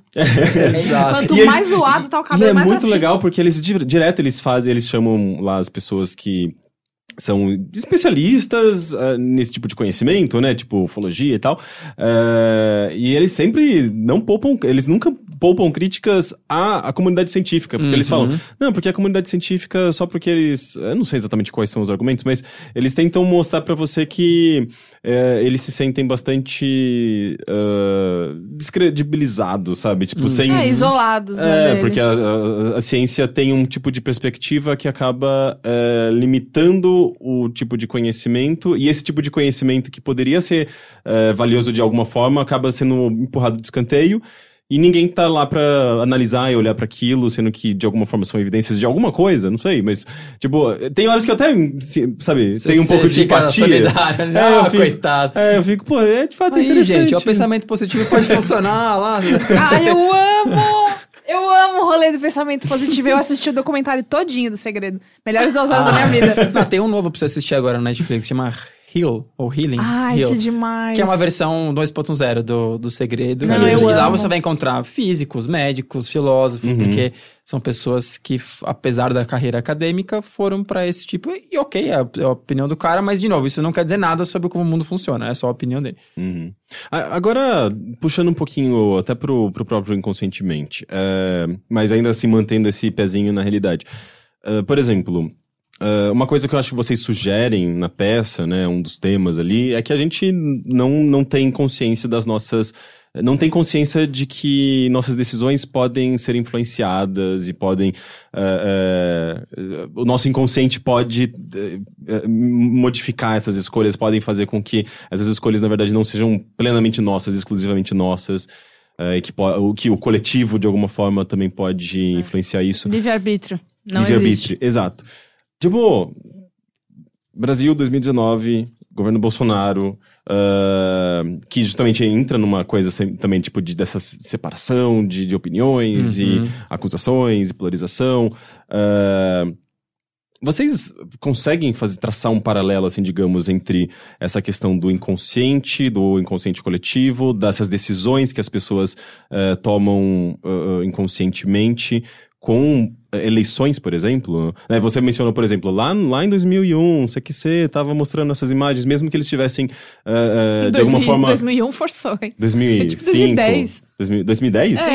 É verdade, é É, verdade. 2009, 2008. É, é, é, agora caiu a ficha, mas é, É, é não, real. do- 2001 é total outro rolê. Eu Mas- falei começo dos 2000, acho que eu te influenciei sem querer. Olha aí! foi, foi um erro. Tá aí, na pra- na prova! prática. É. A prova! A É, prova mas de é- é meio assim, não é meio existe. assim. Pois é.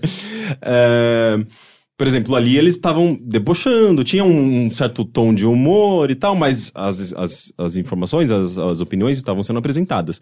É, ali eu acho que já era, já, já, já tá num campo de consciência, né? Tipo, você não tá. Né? Ou, ou tem coisas ali que a gente pode estar absorvendo sem perceber nessas falas e que podem, que ao longo desses anos resultaram no fato do Bolsonaro ter sido eleito presidente. Eu não vou falar diretamente das eleições, mas acho que do fenômeno geral do que pode. Uma das coisas que pode acontecer. É, Vamos ver como é o melhor jeito de apresentar isso. eu, eu não sei se foi, se não, foi não, muito é um, é um bom assunto, porque. Hum, eu tinha. Eu tinha pensado um bom caminho pra começar, mas eu não tenho certeza. Imagina assim: você tem. Como ser humano, você é muito ruim, e isso eu me incluo também, né? Todos nós, seres humanos, somos muito ruins de enxergarmos o todo. A gente tem um olhar muito limitado pela nossa realidade, então é tipo assim, a gente fala, eu, eu enxergo tudo.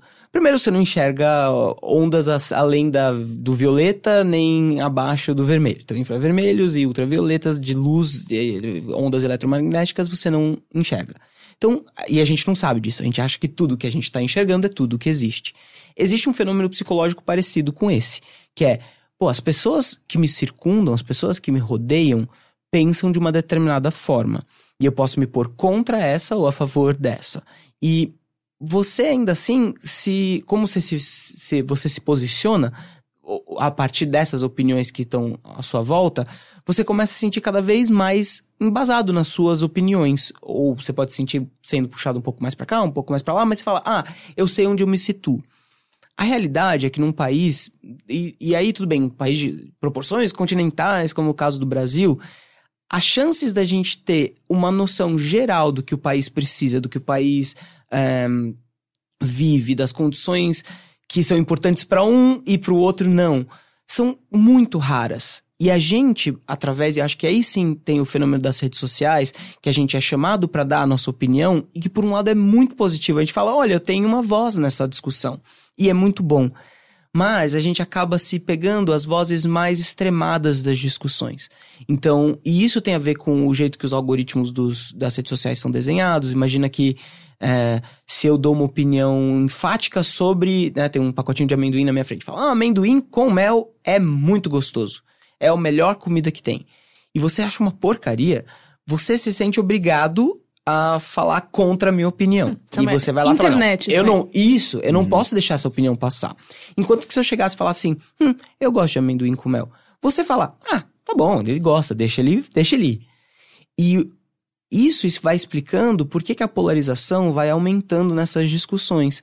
No fim das contas, as opiniões que mais aparecem são as pessoas que falam eu amo o amendoim com mel e as pessoas que falam não, isso é um absurdo, eu preciso lutar contra isso. E, e daí dos dois lados, eu odeio amendoim com mel, as pessoas que gostam um pouquinho falam não, peraí, cara, também não é assim. E se vem, então as opiniões po- polarizadas mais extremas começam a aparecer cada vez mais na sua, na sua timeline. Ou o Você- YouTube, né? Ela YouTube, por engaja exemplo, muito mais, né? É. Muito mais. E isso faz com que, se você engaja com ela e eu tenho você na minha, na minha rede social, eu passo a querer, eu posso engajar também. Porque, ah, putz, a Bia respondeu e ela tem razão, eu vou aqui engrossar o couro dela. Ou, não, não, peraí, Bia, você tá errada nisso, eu vou, me vejo obrigado a discordar de você Aham. e corrigir você É, online. corrigir, né? Até porque tem isso. Esse Se você tá verbo, vendo uma injustiça sendo cometida num lugar público, a gente pode ser forçado por um bom. Pensando, isso é coisa de bom caráter. inva- in- ah, falar contra isso, né? Eu tô vendo alguém sendo injustiçado. Pô, faz parte da minha leitura de honra moral e cívica chegar lá e falar assim: não, peraí, você não vai injustiçar mais ninguém aqui. Então a gente passa a entrar em territórios que a gente de verdade não conhece, a gente tá vendo uma fatia do que é aquela pessoa e passa a engajar com ela como, ah, eu endosso a sua posição ou eu vou veemente contra a sua posição. E acho que isso vai mostrando pra gente porque que ahn, lados extremos das, das, das- dos partidos políticos vão se sobressaindo nessa disputa.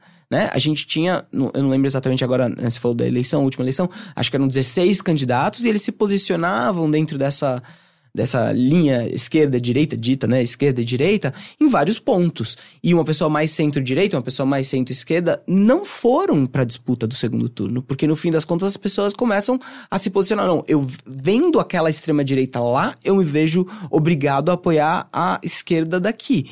E a esquerda mesmo, essa esquerda. Se bem que tudo virou esquerda, né? É. Quando, a, a, a extrema-direita era tão extrema que tudo virou Comunista. esquerda. Vocês viram que o Amoedo agora é comunista? E aí, como ele é de laranja, eu tô chamando ele de comunista desbotado. Ah, que É lindo. tudo. Aquela lista de comunistas continua sendo atualizada, não? Isso, é. Nossa, que Pra demais. sempre, pra sempre, né? Isso, mas, mas então, é, no fim das contas, né, eu, eu acho que tentar explicar um fenômeno como que aconteceu e tem acontecido no mundo inteiro com as eleições, é, seria muito. Eu não sou. Eu sou zero especialista. tem- né? É, eu fico, eu- minha, minha questão era, tipo, era mais é, dessa questão do inconsciente. Será que isso influencia nosso Então, voto tem- de alguma forma? Tem um cara que talvez seja. Mas eu, mas eu hoje- adorei, assim, só, tipo... É, de- não, Nossa, eu foi fui lá tudo. longe, Foi- desculpa, foi no muito- contas, foi é. muito Não, bom. foi ótimo. Vai cortar essa parte, mas foi Não, excelente. eu assim. gostei mesmo. Eu vou É. pôr aqui na geladeira essa opinião, olha que linda que ficou. Escrever na máquina de escrever invisível. Isso, olha. É, Desculpa, Beto. Não, imagina, é que você falou da coisa da, da influência, isso remete à tomada de decisão, né? Tem um, talvez hoje um dos psicólogos mais renomados, mais importantes, que a- ainda vivos, que é um cara chamado Daniel Kahneman, que já é um senhorzinho, mega simpático, super legal. E ele escreveu, ele ganhou um Nobel, em primeiro lugar, um psicólogo ganhando um Nobel, já é uma coisa super bacana. E-. E, ele escreveu um livro que ficou muito famoso, chamado Rápido e Devagar. que é onde ele aborda sistemas de tomada de decisão e como é que funciona isso dentro do, de mecanismos tanto neurofisiológicos quanto de comportamento. E uma das coisas que ele mostrou lá, e depois isso foi muito estudado em economia comportamental, etc., é que as nossas decisões, elas são completamente irracionais. A, a ideia de que existem decisões pensadas, refletidas, racionais e puramente é, objetivas, ela é não só a gente não faz sempre, como a gente faz mais o contrário, ou, ou quase não existe uma decisão puramente racional. Então, a nossa decisão ela se dá por fatores do contexto, do ambiente que a gente está inserido, etc e tal. Daí para dizer que alguém foi completamente massa de manobra, tem um salto, né? Porque as pessoas é, dentro da... Do, o indivíduo, ele tem possibilidade de acessar informação, ele tem possibilidade de interpretar, ele tem liberdade para fazer a sua própria escolha. Mas em última instância, é, o que a gente pode dizer é a gente, como, como indivíduo que toma suas próprias decisões, a gente não sabe o que a gente escolhe, muitas vezes nem por que a gente escolhe o que a gente escolhe. E às vezes a gente cria histórias para justificar a nossa escolha, sendo que no fundo a gente não sabe por que a gente escolheu o que a gente escolheu. É, e Aí, ó, até, começou. até a própria Começou. ideia de você. Olha, se vocês, pensam, vocês que estão ouvindo agora, tenta imaginar uma coisa. A gente pensa em livre-arbítrio, em escolha, a partir da ideia de que a gente é a gente, certo?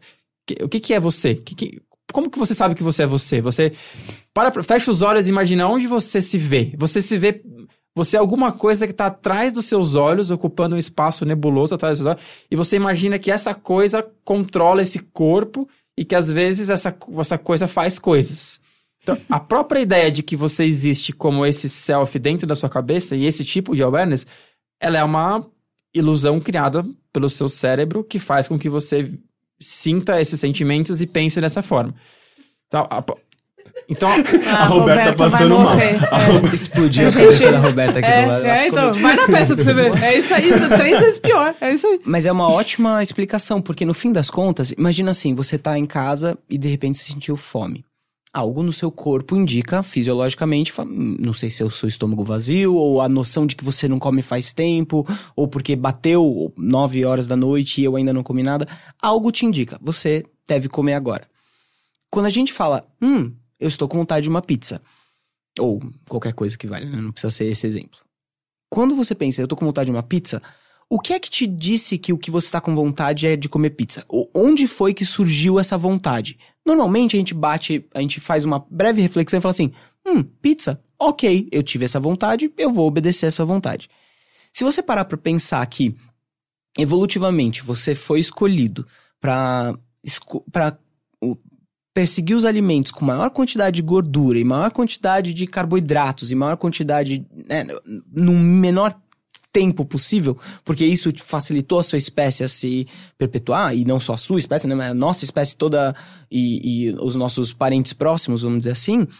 Isso talvez explique por que, que você fez aquela escolha e não, ah, eu vou comer uma saladinha, porque. E a gente às vezes sabe, não, putz, cara, hoje eu deveria pegar leve, porque amanhã eu vou a tal lugar, ou eu gostaria de pegar leve, e muitas vezes a gente não E, consegue. e ao mesmo tempo, por que pizza e não hambúrguer, né? E você pode criar uma história, dizer, não, porque não, eu estou com vontade de comer pizza. O ponto é, a partir do momento que você tomou consciência, é- essa criatura, essa coisa que a gente falou que tá atrás do seu- dos seus olhos, né?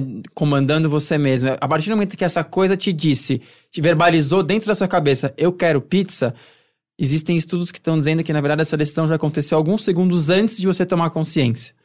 Nossa. Então, o fato de você ter esse estalo dizendo eu quero pizza, o seu cérebro já sabia que você ia querer pizza antes de você tomar consciência de que você queria pizza. E, e assim, só pra trazer um pouco mais. Assim, questione o que você tá pensando. Questione qual é o seu desejo. Ah, agora eu tô com vontade de jogar videogame, eu tô com vontade de assistir um filme. A gente faz essa. é, muitas vezes a gente mede duas coisas. A gente tem essas duas opções, eu vou medir qual eu quero mais.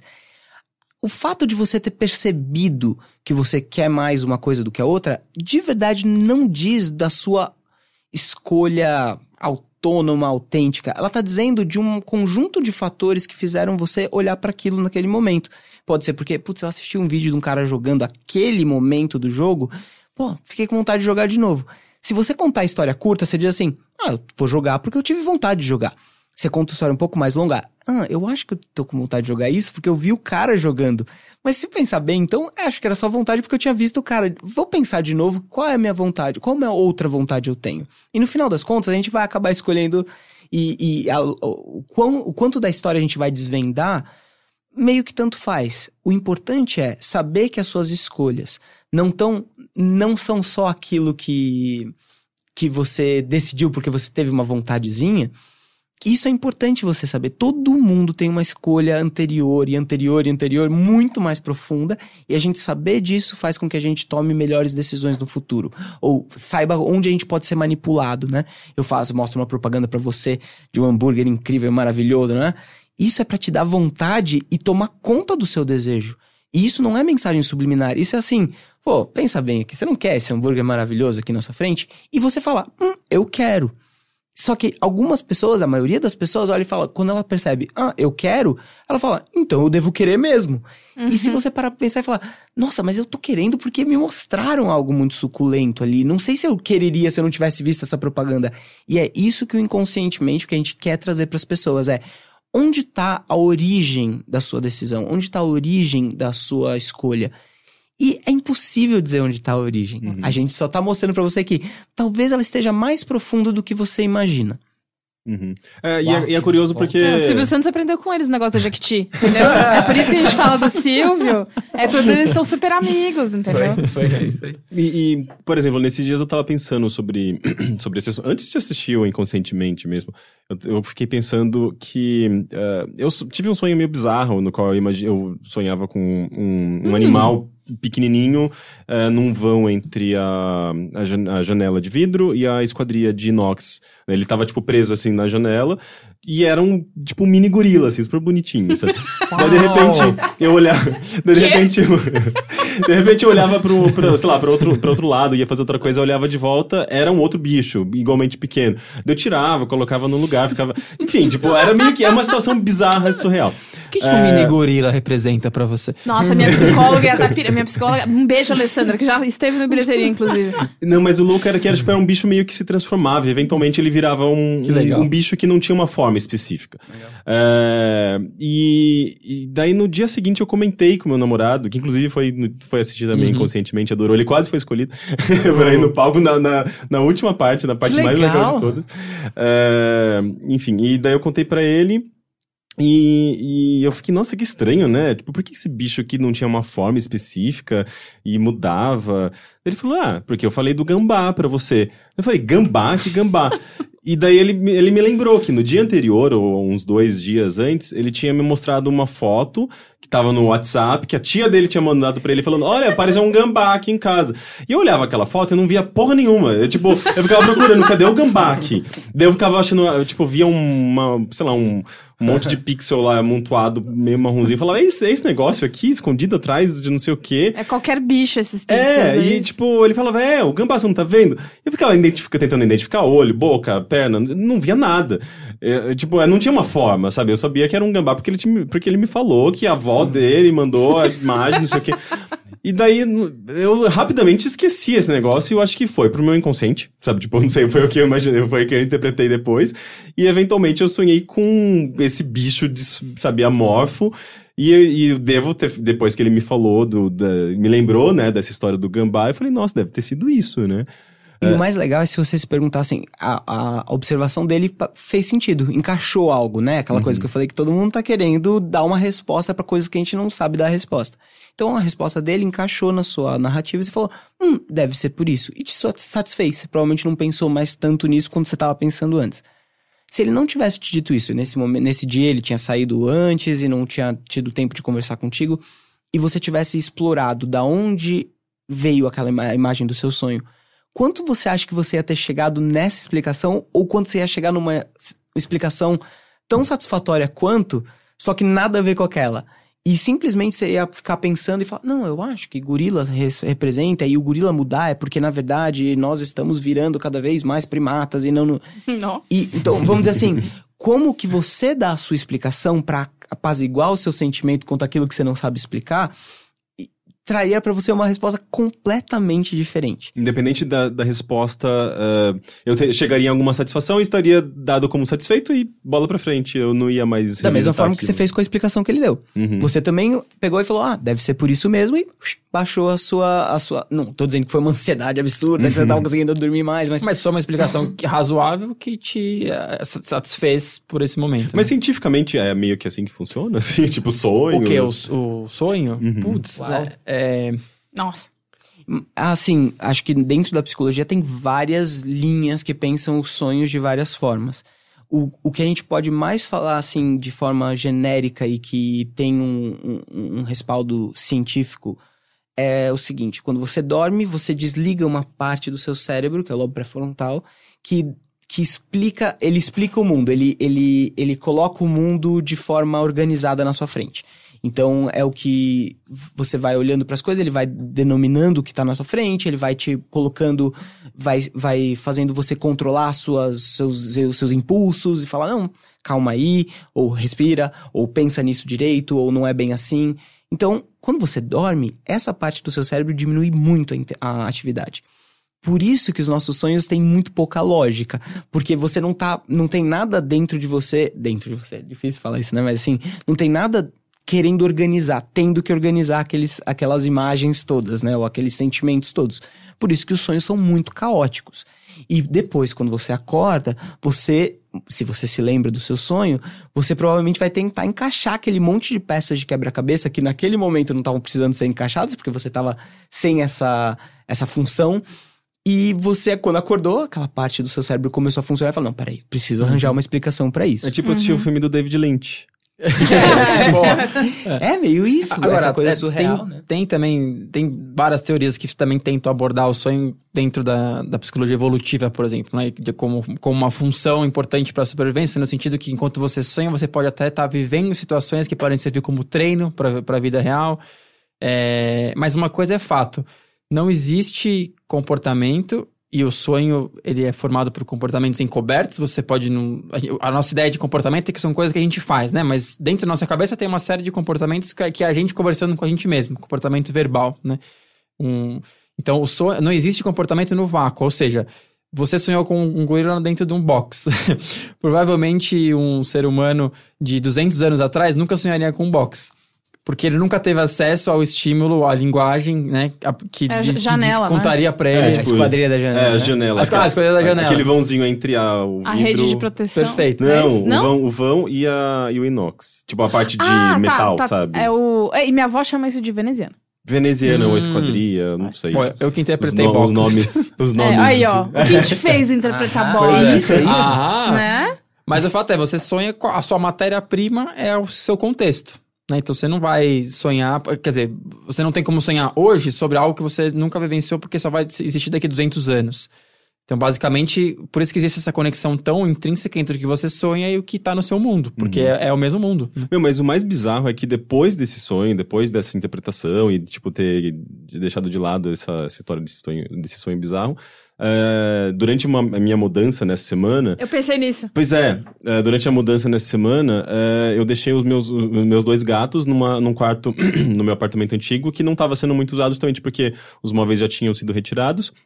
Deixei eles lá presos pra. Ah, pra eles se sentirem um pouco mais seguros, porque tava muita bagunça, tinha gente entrando pra carregar móvel, fazendo muito barulho. Meu pai chegou lá, me ajudou a pintar e tal. E eles ficaram uns dois dias nesse quarto, assim, tipo, fechadinhos ali, porque eles estavam muito assustados com tudo e ali eu acho que eles iam se sentir um pouco melhor. Só que eles. é, é, o espaço que eles escolheram pra, pra permanecer nesses, nesses dois dias foi exatamente o vão entre a janela é, e a rede de proteção, na verdade. Tipo, foi um pouquinho mais pra, lá-. A janela e a rede de proteção.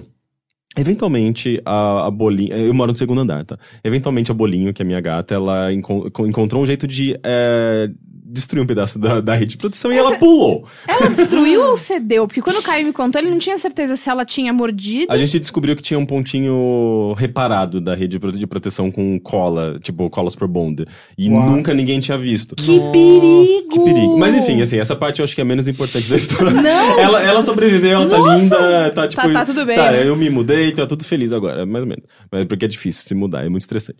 Mas. Com bicho, então. Mas isso que daí, tipo, agora revi- revisitando essa história, né? Tipo, dessa coisa esquisitíssima de um bicho entre é, um. é, sabe, tipo, no meio da janela. Eu falei, caralho, mas, tipo, aconteceu essa história, exatamente uma coisa muito parecida, muito depois desse sonho do bicho no, na janela, sabe? Que por si só já é uma imagem muito esquisita. Então, enfim, assim, tipo. O que você tá perguntando é: existe premonição através de sonhos? E assim, acho que o mais legal é, de novo, ninguém apontar o dedo pra ninguém falando isso é burro, isso é muito inteligente da sua parte pensar assim, ou muito burro da sua parte pensar assim. Ah, O que a gente tem é, através do nosso conhecimento atual científico, a gente pode afirmar que não, não é possível prever nada.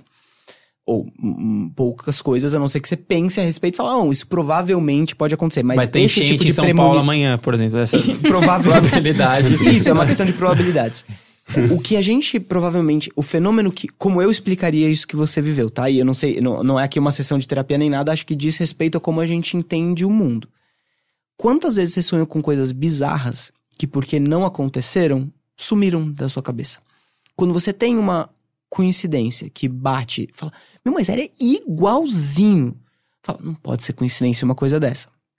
Em compensação, se no seu sonho tivesse aparecido é, né, né, é, pensa nisso, foi um gambá, um gorila que virou um gambá e não sei o quê, e o elemento parecido é que ele estava preso, inclusive era, foi assim que você trouxe, né? Preso Uhum. no vão da janela.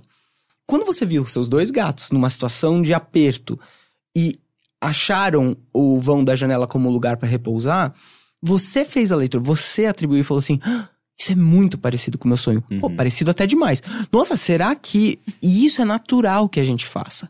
Mas, de repente, isso é você, pós-fato, fazendo a narrativa caber no seu mundo. Procurando Uhum. padrões, né? Isso, a gente procura padrões. É natural que a gente procure padrões. Mas se no seu sonho tivesse sido completamente diferente, uma coisa.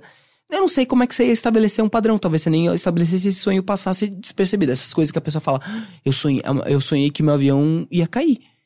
E eu não vou pegar. Eu, eu ia pegar As um avião histórias amanhã. do 11 de setembro das pessoas que não entraram no avião, de Isso, pessoas que não passaram isso. perto. Agora pensa quantas pessoas, antes de pegar um voo, se é estressante pegar um voo de avião, quantas pessoas, antes de pegar um voo, sonharam com algo terrível acontecendo com o voo delas e não viajaram e o voo transcorreu normal.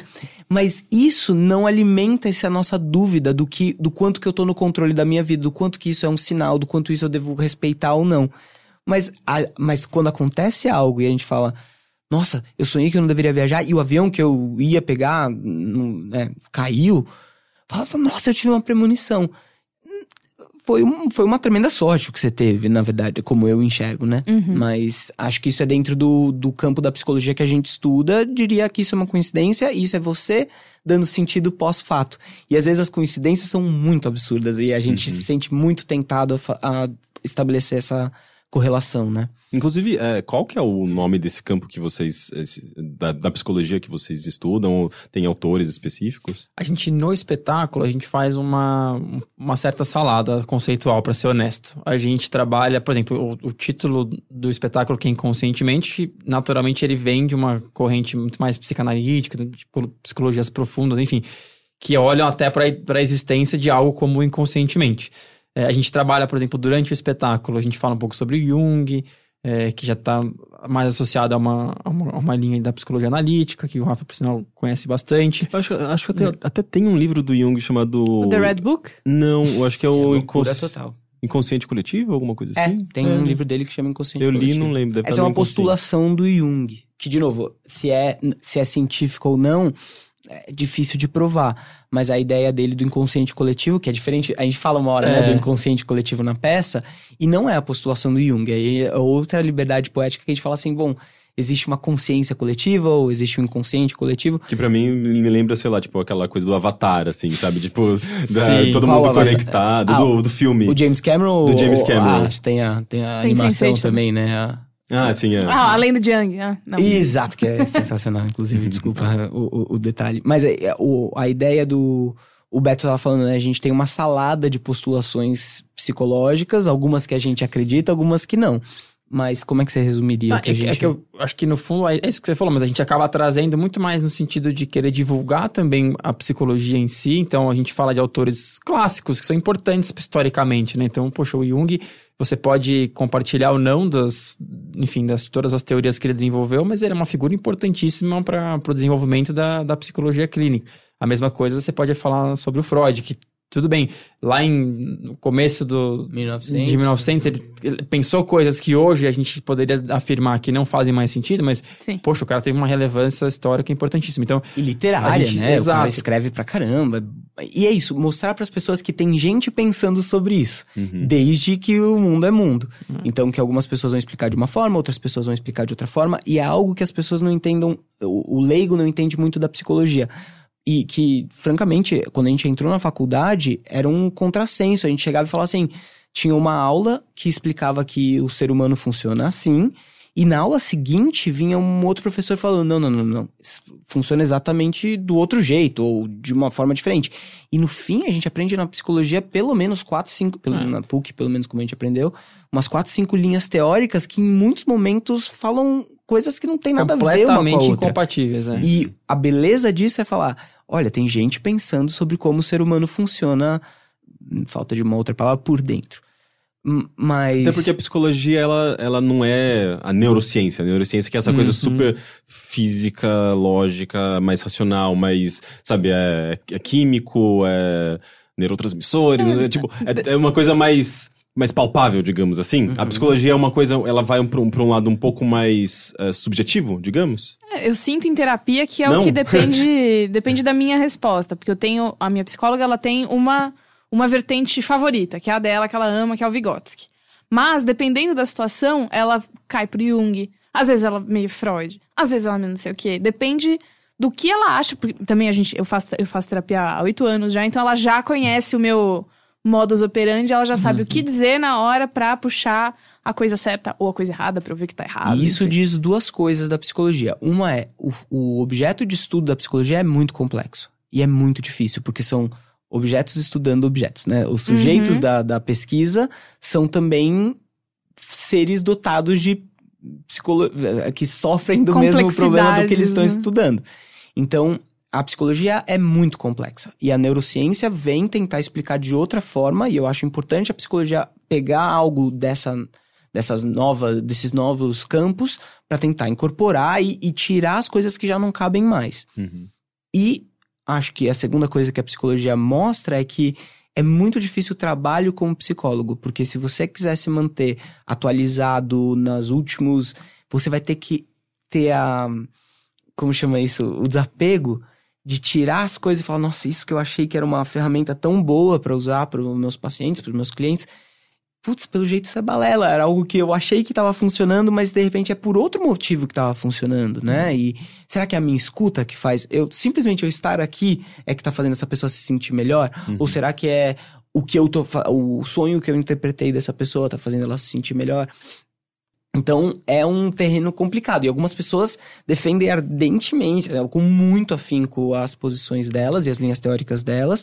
E eu acho isso, por um lado, muito valoroso. As pessoas estudam muito, muito, muito. Por outro, eu falo, "Ah, mantenham um quê de dúvida, porque pode ser que não seja isso. É importante manter a dúvida, né? É, é muito complicado. É, Psicologia é, acho, que- acho o movimento. Existe um movimento mais recente de, de psicologia baseada em evidência, né? Então, é, você falou, você comentou um pouco de não ser algo tão concreto, objetivo, e é verdade, a gente está lidando com fenômenos que são menos, é, menos materiais, se a gente pode dizer assim. Ao mesmo tempo, se a gente sempre partir dessa premissa, a psicologia vai continuar sendo o que sempre foi há 150 anos. Então, é, imagina se os, os físicos, ah, sei lá, 500 ou 600 anos atrás, assim, não, gente, ó, esse negócio aí de átomo é muito complexo, é, a gente nunca vai descobrir, deixa, deixa quieto, né? Aquela gente- coisa meio esotérica, né? é isso, a gente não ia chegar agora em 2016 e, e descobrir ondas gravitacionais, né? Então a psicologia é a mesma coisa, a gente sofre de um mal que é um pouco a formação já incentiva a gente a, a trabalhar segmentado. Então você escolhe abordagem. Então, ah, se você é psicanalista nas aulas, eh, se você critica a análise do comportamento, que critica a fenomenologia, que critica a psicologia analítica, que critica os Reichianos. Então, assim, você tem várias correntes pensando sobre o homem de formas diferentes.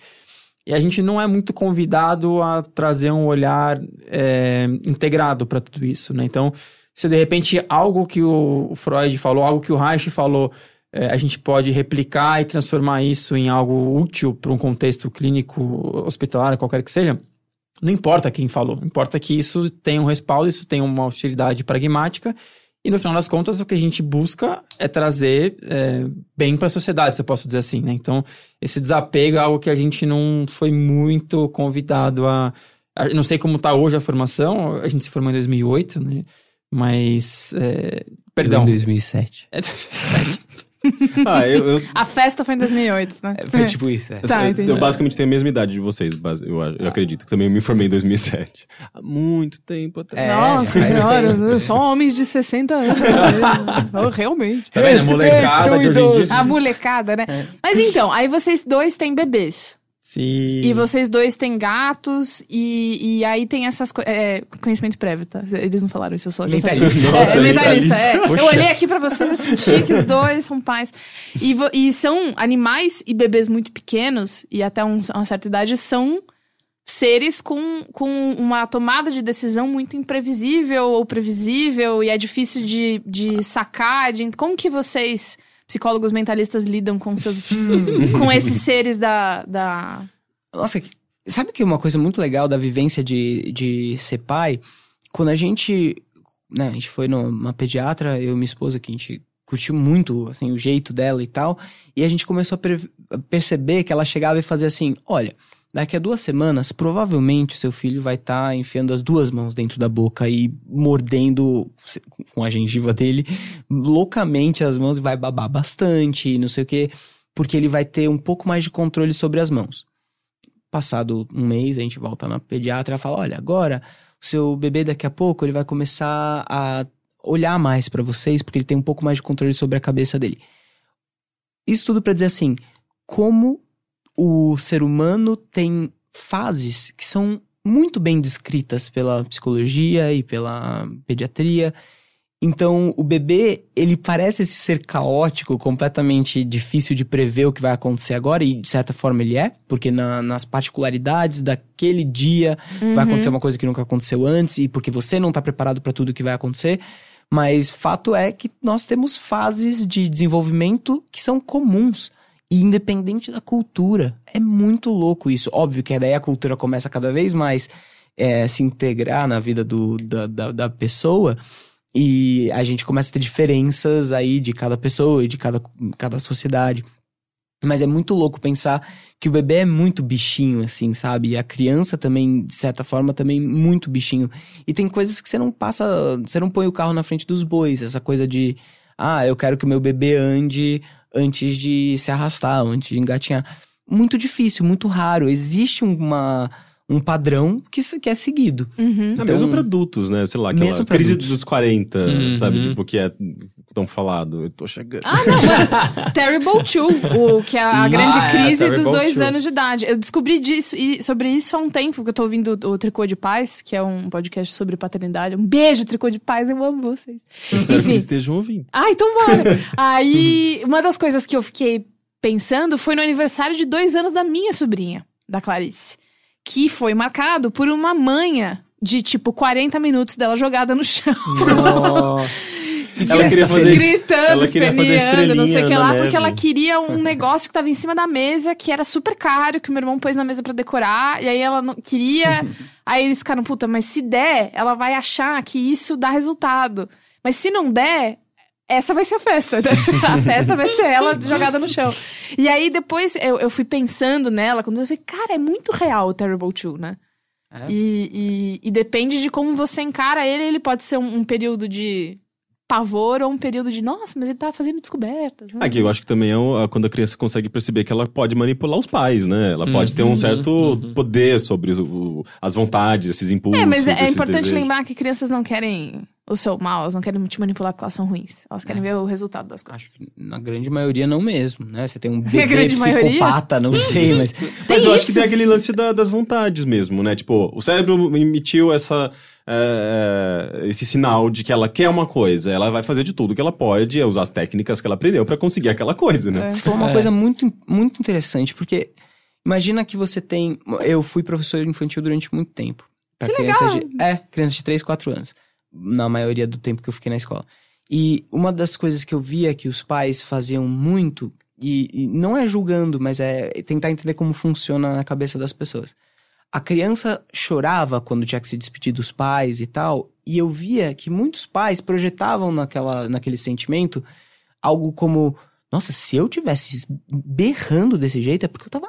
Eu estaria muito mal. Pra eu chegar nesse ponto de choro, Uhum. Meu mundo acabou. E isso faz com que eles pensem: então o mundo da minha criança acabou, eu preciso ajudá-la, preciso salvá-la, porque ela não tá aguentando. Quando você pensar que o recurso das crianças ainda é muito limitado e que, principalmente para um bebê, ou ele chora, ele não sabe falar, ele não sabe pedir, então ou ele chora ou você não vem dar o mamar, então você começa. Se, se os pais fazem esse, essa relativização, falam, putz, ele tá chorando porque é o recurso que ele tem. E não porque eu projeto os meus sentimentos, "Ah, mas ele tá se acabando de chorar, acab- eu preciso salvá-lo, né? É muito importante. Mas daí, né, eu tô fazendo aqui uma psicologia de botequim, porque não sei se todo choro não é pra ser ajudado, ou todo choro eu acho que não deve ser ajudado, mas não sei se aquele choro não deve ser, então Tudo depende tem que de tomar contexto, cuidado. né? Acho que sim, É. tem que saber olhar É, o contexto. é, Eu, eu tô entrando na paranoia de já começar a pensar o que, que a gente tá ensinando pra. A minha filha tem 10 meses, né? Então ela tá naquela é fase de, fofo. De esponjinha, já aprende tudo. Então ela já começa, já bate palma, e agora ela aprendeu a dar tchau, então ela entra no elevador dando tchau e sai dando tchau, porque ela aprendeu que é o máximo, as pessoas dão risada e fazem uma festa. Que legal. E ela faz um tchau, um tchau meio de primeira dama, assim, só a mãozinha. Só girando o pulso, miss, né? É. E, mas o que eu fico pensando, assim, é o quanto que as coisas que a gente vai aprendendo lá atrás e que os nossos pais, eles têm uma... As pessoas com que, a gente, com que a gente convive, né? Lá no início tem um papel muito importante e como a gente leva isso pra frente, né? Então, vou dar um exemplo. Vocês falaram assim, ah, quando a criança tá com vontade de alguma coisa. Então, pensa, por exemplo, se você tá... Pensa uma coisa que você tá com, com vontade, sei lá, imagina, uma- imagina algo que você possa ter vontade. Dá um exemplo. Tô Vontade de ir pra casa. vontade de ir pra casa. Que- o que significa estar com vontade de algo? Como, como que você sabe que você tá com vontade de ir pra casa? Ah, tá. Agora, por exemplo, me dá vontade de ir pra casa porque já tá meio tarde, perto da hora de dormir. Eu sei, Bia, eu, fico tô encerra- pensando- encerrando o podcast.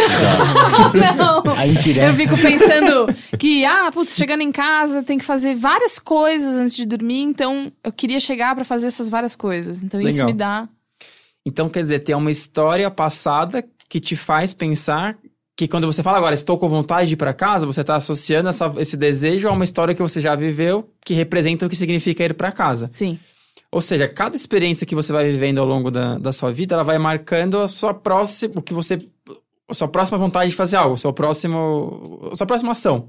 Então, a partir de- do bebê já começa a aparecer essa coisa de que quando ele faz algo, isso gera uma consequência, no futuro ele vai tender a fazer aquilo de novo. E eu, eu- a gente fica, né, às, vezes, às vezes observando o bebê e você fala, nossa, mas será que isso aqui que a gente tá meio que reforçando, entre aspas, ela fazer é algo que no futuro vai fazer bem pra ela, sabe? E se isso depois virar um, né, um desejo XYZ, etc e tal, isso já começa a aparecer na- nessa fase. Depois que começa a linguagem, aí, se você parar pra pensar como você aprendeu os- o que, o- falar sobre você mesmo, você fala, "Ah, eu estou triste. Como você- em que circunstâncias você aprendeu que estar triste significa estar triste? Quem te ensinou a palavra triste no contexto onde você estava sentindo aquilo que a gente chama de tristeza? E associar, né, as Exato. coisas. Então isso começa a dar, às vezes, uma, uma certa nó na cabeça, assim, É, de ai meu Deus, o que, que a eu- gente tá fazendo isso? É, eu acho que psicólogo eh, e paternidade, psicologia e paternidade são coisas eh, eh, meio bombásticas, assim, né? Porque você tá analisando e observando o seu filho e é responsável, e a sua responsabilidade, eu acho que você vai ficar, tipo, hiperanalisando de uma maneira que uma pessoa que não é psicólogo faria. É, é, é, mas é- isso tem uma coisa que é. Eu lembro de ter episódios de ansiedade desde muito pequena. Eu tenho transtorno de ansiedade, nananã. E eu lembro de umas coisas assim da escola, da, da minha avó que me levava pra escola, e ela ia embora, e eu ficava tomada por um sentimento de que cara, se ela for embora, o que, que vai ser de mim? E aí, pá, e aí era, era um estouro. E crianças, eu não tinha o menor controle sobre as minhas emoções e tal. E aí, isso pra mim era ficar triste. Então eu fico triste e eu não sabia. Criança não vai saber o que é. Não, isso que você tá sentindo é ansiedade. E minha mãe e meu pai olhavam pra mim e, tipo, cara, ela tá triste, porque não tem como, né? E aí eles me ensinaram que isso é tristeza até depois, muito tempo, muitos anos depois eu descobri que isso não é uma tristeza. Boa, eu tenho, Né? uma, eu tenho uma conhecida que falava, ela assistiu um filme e ela falou, meu, esse filme é muito triste. E eu... Mas você fala, É. mas Harry tipo, Potter. Divertidamente. não, é, Olha, a gente mencionou Harry Potter agora há pouco, eu Ó. trouxe de novo. Mas é isso, sabe? Aquela coisa do. é, não, mas é isso mesmo. É, ver divertidamente e falar, não, esse filme é muito triste. Não, mas é triste mesmo. Então, e aí você fala assim, é triste Também ou ele te dá vontade de chorar? Hum. Ah! E aí, quando você percebe que a pessoa tem, ah, não, pensar no meu passado é muito triste. E você fala assim, bom, é triste ou você tem saudades? E como pra cada pessoa, algumas daquela, como você lê o seu próprio estado, né, emocional, pode ser descrito de formas diferentes. E aí quando você fala assim, né, a, a minha sogra, não sei se ela vai escutar esse programa, espero que sim, mas ela, ela, ela beijo fala- aí, né? ela falava assim: Nossa, o Martim, que é o meu filho, né? O Martim chorou hoje o dia inteiro. Quando ela ficou com ele. Eu falei, Nossa, mas chorou? É, não, porque eu acho que ele tava com alguma coisa irritando no olho dele. Aí eu falei: Ah, lacrimejou o dia inteiro. E como se eu tivesse sido um pai. Que muitas vezes a gente acaba sendo mais, mais preocupadão. "Ah, Mas o que será que tá acontecendo? Será que ele tá com cólica? Será que tá nascendo dente? Será Ah, que... Porque foi, a, né? a expressão ele chorou o dia inteiro me fez pensar que ele tava sofrendo o dia inteiro. E na Uhum. verdade o que ela tava dizendo é que ele tava lacrimejando, porque no começo ele lá tinha uma glandulinha que tava meio, meio parada e não tava deixando escoar a lágrima. Mas como foi importante eu poder olhar pro fenômeno e falar, bom, o que, que ela tá me dizendo e o que, que o Martim tá sentindo e, e, e aí qual nome eu vou dar pra isso, né? Uhum. E a história de cada um determinou que tais nomes servem pra tais situações. E podem ser diferentes de um pro outro, né? É, pra, E- gente, pra gente a ver mo- também como a linguagem, a, a- a comunicação verbal, tá tudo atrelado, né? As Hum, emoções, a maneira como a gente se expressa. Se bem que dá pra você se expressar sem palavras, né? Mas ainda assim, é, é- eu acho que é mais preciso você usar palavras, especialmente se você tem o domínio das palavras, né? Pra você Uhum. conseguir... Depende. Como você manda mensagem por WhatsApp ou por algum outro aplicativo que você não pode dar o nome, sei lá. Se você usa. Como é que você manda as mensagens? Tem que ser... Eu tenho que botar um emoji pra pessoa não saber, não achar que eu tô sendo escroto. É, isso. botar o ponto final, né? É, Caralho, que eu- seco. né? Meu, eu, eu, eu, eu tô fazendo, atendi- ligando pra serviços de gás, de eletricidade, não sei o quê. Tô usando aqueles chats virtuais, né, e com a pessoa. A mulher colocava sorrisinho assim, tudo, tudo, tudo. Como posso ajudar, senhor? Sabe, uma carinha feliz. Estamos já efetuando o serviço, senhor, e uma carinha feliz. Tipo, eu me senti muito melhor, na verdade, sabe? Tipo, não era aquela coisa seca, sabe? Ah, sim, mas Ah. eu fui, eu fui social media, né? Eu era a rainha do emoji de coração e sorrisinho, não sei o que lá, porque era uma marca que cuja persona do Twitter, ela era uma coisa super legal e cool. descolex, e aí depois eu trabalhei pra uma outra marca de serviços de telefonia e internet e é isso. E aí e televisão, telefonia e internet. Ah. E, Ah, é esse mesmo, e- é, então, ah, não, não é porque depois te falo qual que é. É, E aí essa essa era uma postura séria, porque o Twitter dessa dessa dessa empresa era só reclamação o dia inteiro. Caiu minha internet, caiu minha televisão, teve um dia que teve uma premiação, acho que foi um VMA, que deu uma pane, tipo, caiu Putz, a TV a cabo de da- todo mundo. Nossa. Aí, assim, adolescentes, eu quero ver, se- sei lá, se a Taylor Swift vai ganhar o prêmio e eu não posso, porque a arroba nananã não me deixa ver. Olha, Oh, mas olha, olha que a importância dos memes, por exemplo, como você diz muito mais com uma imagem que todo mundo sabe o que significa ou o contexto que tá atrelado do que de verdade com palavras hoje em dia. Tanto que a gente muitas vezes tá preferindo, ao invés de ligar pra pessoa, é mandar uma mensagem divertida, engraçada, É, ou então. tocante. Uhum. Então, é, né, você tinha começado, eu, na verdade eu interrompi o que você tava falando, você tava... É, e você no tinha- caso, eu interrompi o Beto, né? Foi um Ah, show ah. Legal, O importante é que Muito ninguém bom, né? interrompeu a Bia, que é a pessoa mais inteligente aqui da mesa, e que ninguém... Ah, Obrigada, Ah, gente. obrigado. Que... É, Emoji de coração. pra emoji de coração, emoji alegre, alegre, alegre. Mas não sei se, se você consegue retomar o que você ia falar. É verdade. Não lembro o que eu ia falar. É, né? então, Desculpa, porque desculpa. Faz, faz tanto, mas eu acho que foi importante, de qualquer forma. Nossa, tem- é, é engraçado que eu, mo- eu, eu fui elaborando aqui algumas coisas, mas ao longo da conversa, tipo, vocês basicamente responderam É, vai quase tudo, tocando, sabe? né? Sim. Ah, é, eu tinha o negócio do, do gosto, né? Que. Posso. Vou, vou fazer então. Uhum. É, quando a gente é adolescente. O que eu, eu, eu lembro que quando eu era adolescente, se uma pessoa não gostava da coisa que eu gostava, ela, pra mim, ela tava morta pra mim, né? Como você não gosta de Beatles? Acabou aqui a nossa relação. Como Mas nesse caso você assim? tava certo. E aí, e aí, depois, quando você vai crescendo, você descobre que, ah, você não gosta de Beatles? Foda-se, eu gosto. Acabou. E aí isso não precisa virar uma briga, você não precisa parar de gostar da pessoa. Tirando quando é, o seu gosto é, fere os direitos humanos. Mas aí chegou Você não- 2018 e. Não, não, mas é, é- é exato, né? Mas aí a questão é, por que, que a gente amadurece em certos pontos? Porque eu imagino que seja uma questão acirrada na adolescência, porque é quando você tá criando quem você é. Então, não gostar de Beatles é não gostar de quem você é, né? Mas adultos que querem participar de uma sociedade funcional, agindo como adolescentes que um não gosta da banda do outro, como se explica? Porque são adolescentes ainda, de, de maturação. Assim, a experiência que você tem de que algo que você gosta é o que te define, isso é. é- imagina que eu. De novo, falando em fases de desenvolvimento, né? Que tem traços em comum em Eu amo essas coisas. todas as sociedades, ou pelo menos nas modernas, como a gente pode medir, parece que tem um, algo em comum entre todas elas. Você imagina que você acabou de sair do guarda-chuva de influência dos seus pais e da sua família próxima. Então, que são aqueles primeiros contatos que você tem. E de repente você se sente mais capaz de enxergar o mundo e com outros contatos que de repente não compartilham dos mesmos valores dos seus pais. Uhum. E aí você começa a entrar num período difícil, porque você tá com hormônios bombando, te fazendo querer sair pra descobrir coisas novas e coisas que você não conhece, que vai ser suas primeiras experiências com a sexualidade, com, com coisas que você não sabe explicar, que a maioria dos pais, dependendo né, de onde você vem, não, te- não entraram em detalhes com você, porque tem Uhum. coisas também que, por mais que o pai entre, você não tava maduro pra entender o que ele tava falando, Você porque fica, é muito para, difícil não quero saber, que porque é um saco." tabu social, ou porque É. você não, não nem entende, ou porque é desconfortável conversar aquilo. Aí você começa a se descobrir e você começa a se iden- identificar com. Você começa a se descobrir muito isolado. Fala, meu, eu não tenho mais a proteção do, do telhado dos meus, da casa dos meus pais, dos valores dos meus pais. Eu preciso me, me, me aquecer e me proteger em algum outro canto. Por isso que daí a gente vai pras tribos, né? A gente tem, não sei quais são as tribos mais, mais recentes dos adolescentes, mas. Ah, não. Tem o- Velho. É, já assinou Já. aqui. Pô, tem, o- tem sei. os grunges. Tem os, quase- tem os que eu quase- yuppies. É pior que eu quase falei umas dessas. Mas é, mas é tipo isso. Então você começa os a ser. roqueiros. Você come- E tem esse pessoal do. Pessoal que vai em sertanejo. danceteria, né? Isso, esse Eu ainda pessoal. não entendi esse negócio de ficar ficando com as pessoas. Eu ainda não entendi Nossa, por que que vem isso. Mas é, mas, mas é isso. Então você começa a se, se proteger nas suas tribos. Ao mesmo tempo que você tá buscando uma identidade e afirmar uma identidade que é sua, pessoal, individual, que é diferente, exclusiva, diferente de todo mundo que você conhece.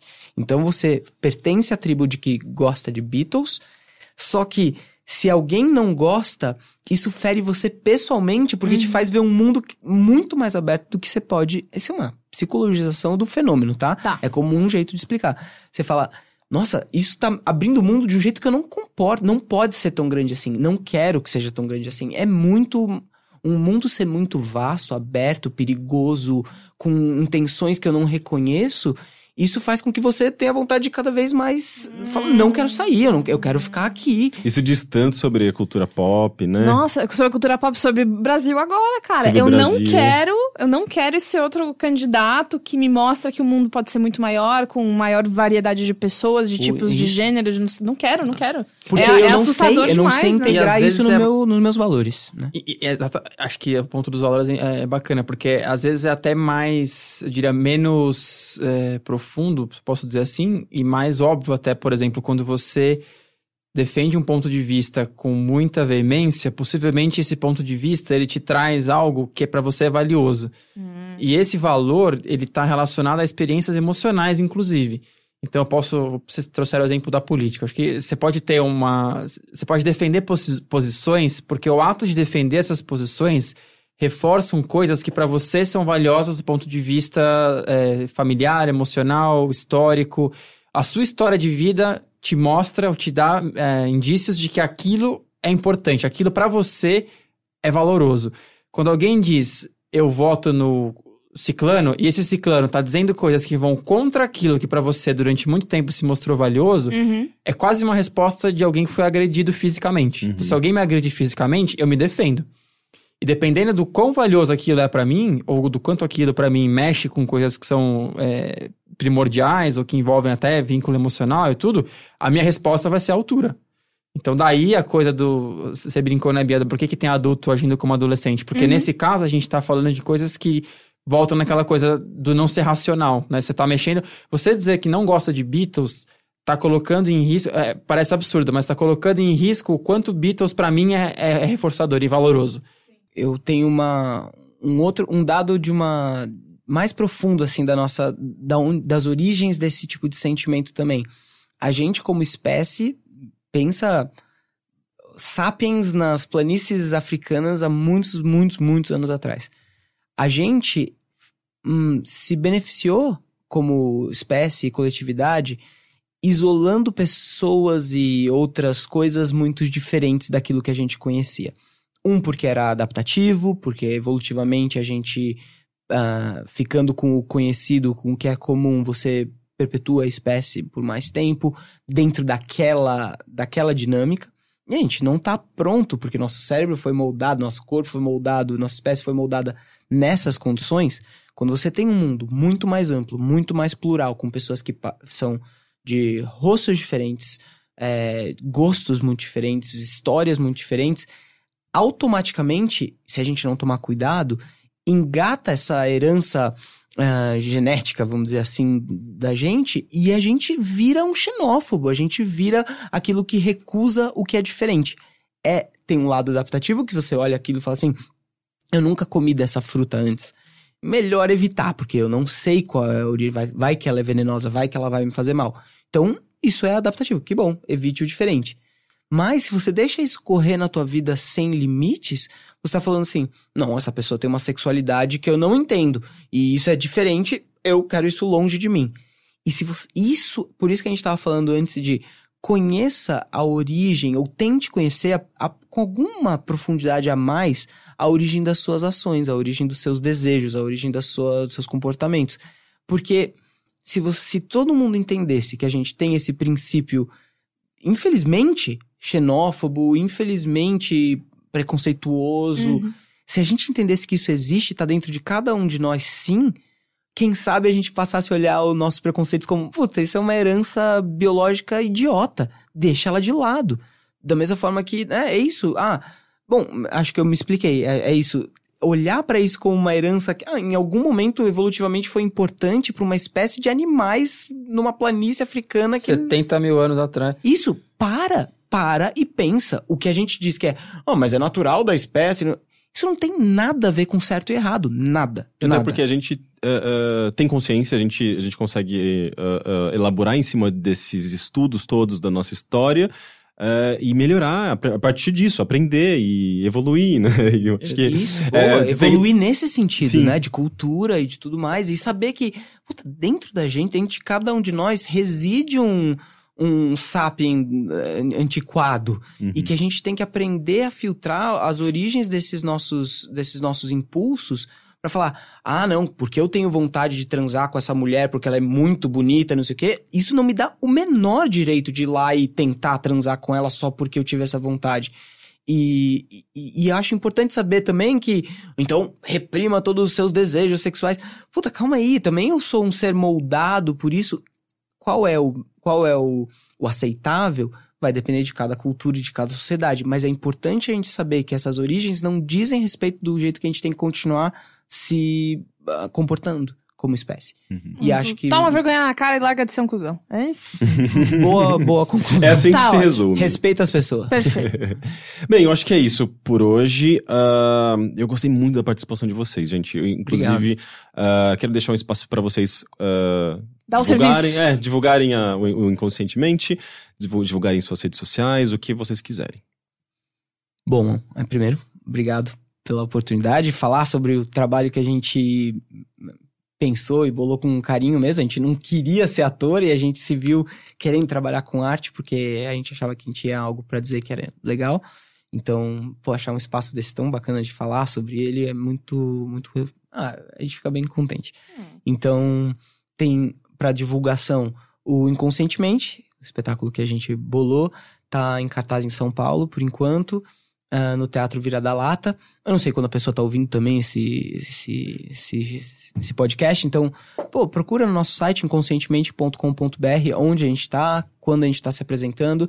A gente, agora, acho que quando lançar o programa, a gente tem uma próxima apresentação no dia 30 de março, e acho que a gente segue até abril com possibilidade de estender mais a temporada. A gente precisa muito de divulgação, porque a gente não tem, né, a gente não tá apoiado por nenhum tipo de alei, rolei, não, não, a gente não tem, a gente não tem apoio de, então a gente tá bancando o espetáculo, era para ser, eram para ser quatro apresentações, né, Beto, no começo do ano passado e ah, foi dando certo. E a gente tá um ano em É cartaz. uma produção independente, né? Isso, acho que é isso que eu Tá- quero dizer. Eu tô justificando pedir o espaço pra divulgar, mas é isso. Checa no inconscientemente.com.br. As redes sociais é Inconscientemente no Facebook, Inconscientemente Espetáculo, né? Uhum. In- Inconscientementes no Instagram.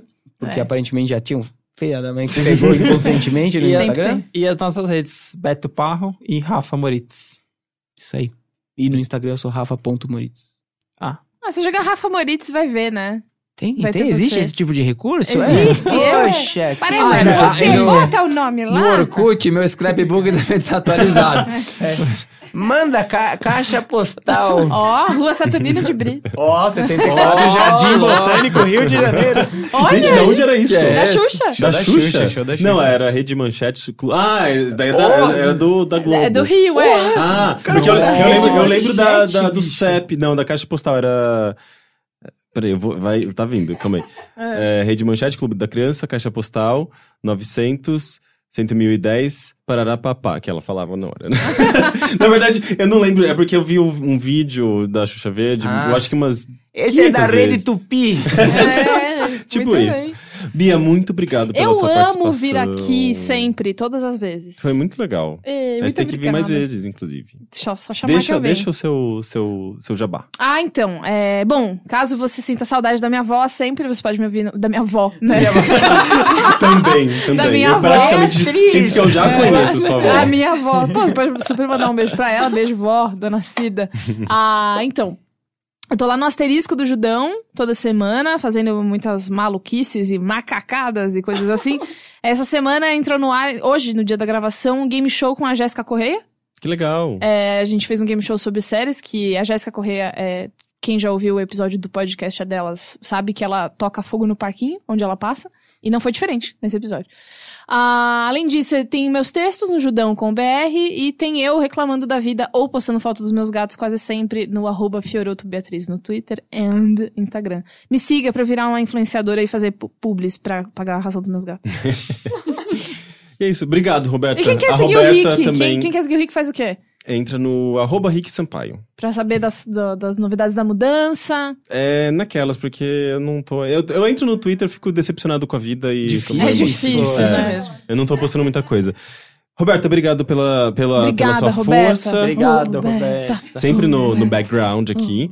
Ah, e é isso. Ah, mandem e-mails, porque na semana que vem vai ser um episódio de recomendações com o trio original, com o Heitor, com o Teixeira. A gente vai falar. Eu provavelmente vou falar da minha mudança. Eles É. vão voltar a ouvir aquele olá, né? Pois Que é. só. E Se o tiver e-mail, algum sonho até lá também, anota pra poder compartilhar. Isso, manda e-mail. Nossa, é verdade. Compartilhem seus sonhos. Eu quero, eu gostaria muito de ouvir essas histórias bizarras. Na verdade, nunca é muito legal assim quando a pessoa chega super animada. Não, é. Você fica, não tem É sempre umas nenhuma. coisas. Ah, É. ah, que legal, entendi. Mas de qualquer forma, mandem e-mails pro bilheteria@overloader.com.br. Eu sei que nos últimos nos, nas últimas nos últimos episódios eu não li e-mails porque a gente tava com muitos convidados, mas semana que vem é o momento perfeito para ler os e-mails de vocês, então por favor, mandem pro bilheteria@overloader.com.br ou deixem lá no Facebook. E eu acho que é isso. Só, só avisa no Facebook pra qual que é, se é do, pro Mothership ou pro Bilheteria. Exato. Então, gente, obrigado. Boa noite. Aliás, boa noite. As pessoas não vão saber que é noite, né? Mas boa noite pra vocês. Eu tiro Ah, vai que é noite. Boa noite. Acertou. né? Aí, Mentalista ó. funciona assim. Viu? Você joga no ar, Pera. quem pegar, pegou. Você não tá ouvindo esse episódio de noite, tá? Oh, aprendeu! Obrigada de nada. E é isso, gente. Tchau. Tchau. Tchau.